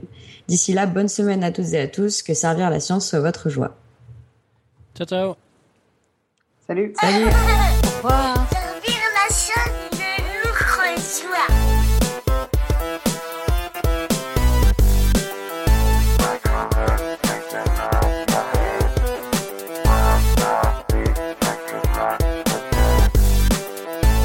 Et puis euh, Julie, euh, chez, toi, il y avait un peu, un peu d'écho.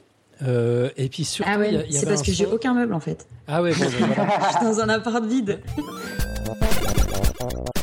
Je suis contente. Mes poules, elles n'ont pas fait trop de bruit. J'avais un peu peur que j'ai des poules dans mon, dans mon jardin et j'avais peur.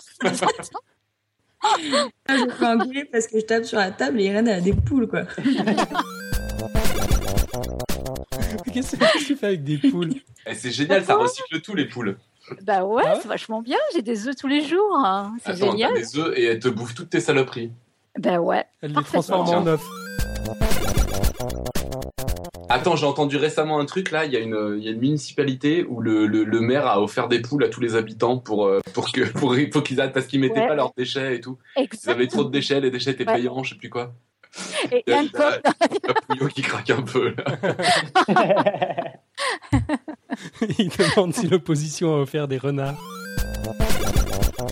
Les, les jours euh, raccourcissent et rallongent, ça d'accord? Ok, on est d'accord? Ouais mais ça reste pas centré sur le même midi. C'est pas le milieu de la journée bouge suivant l'année.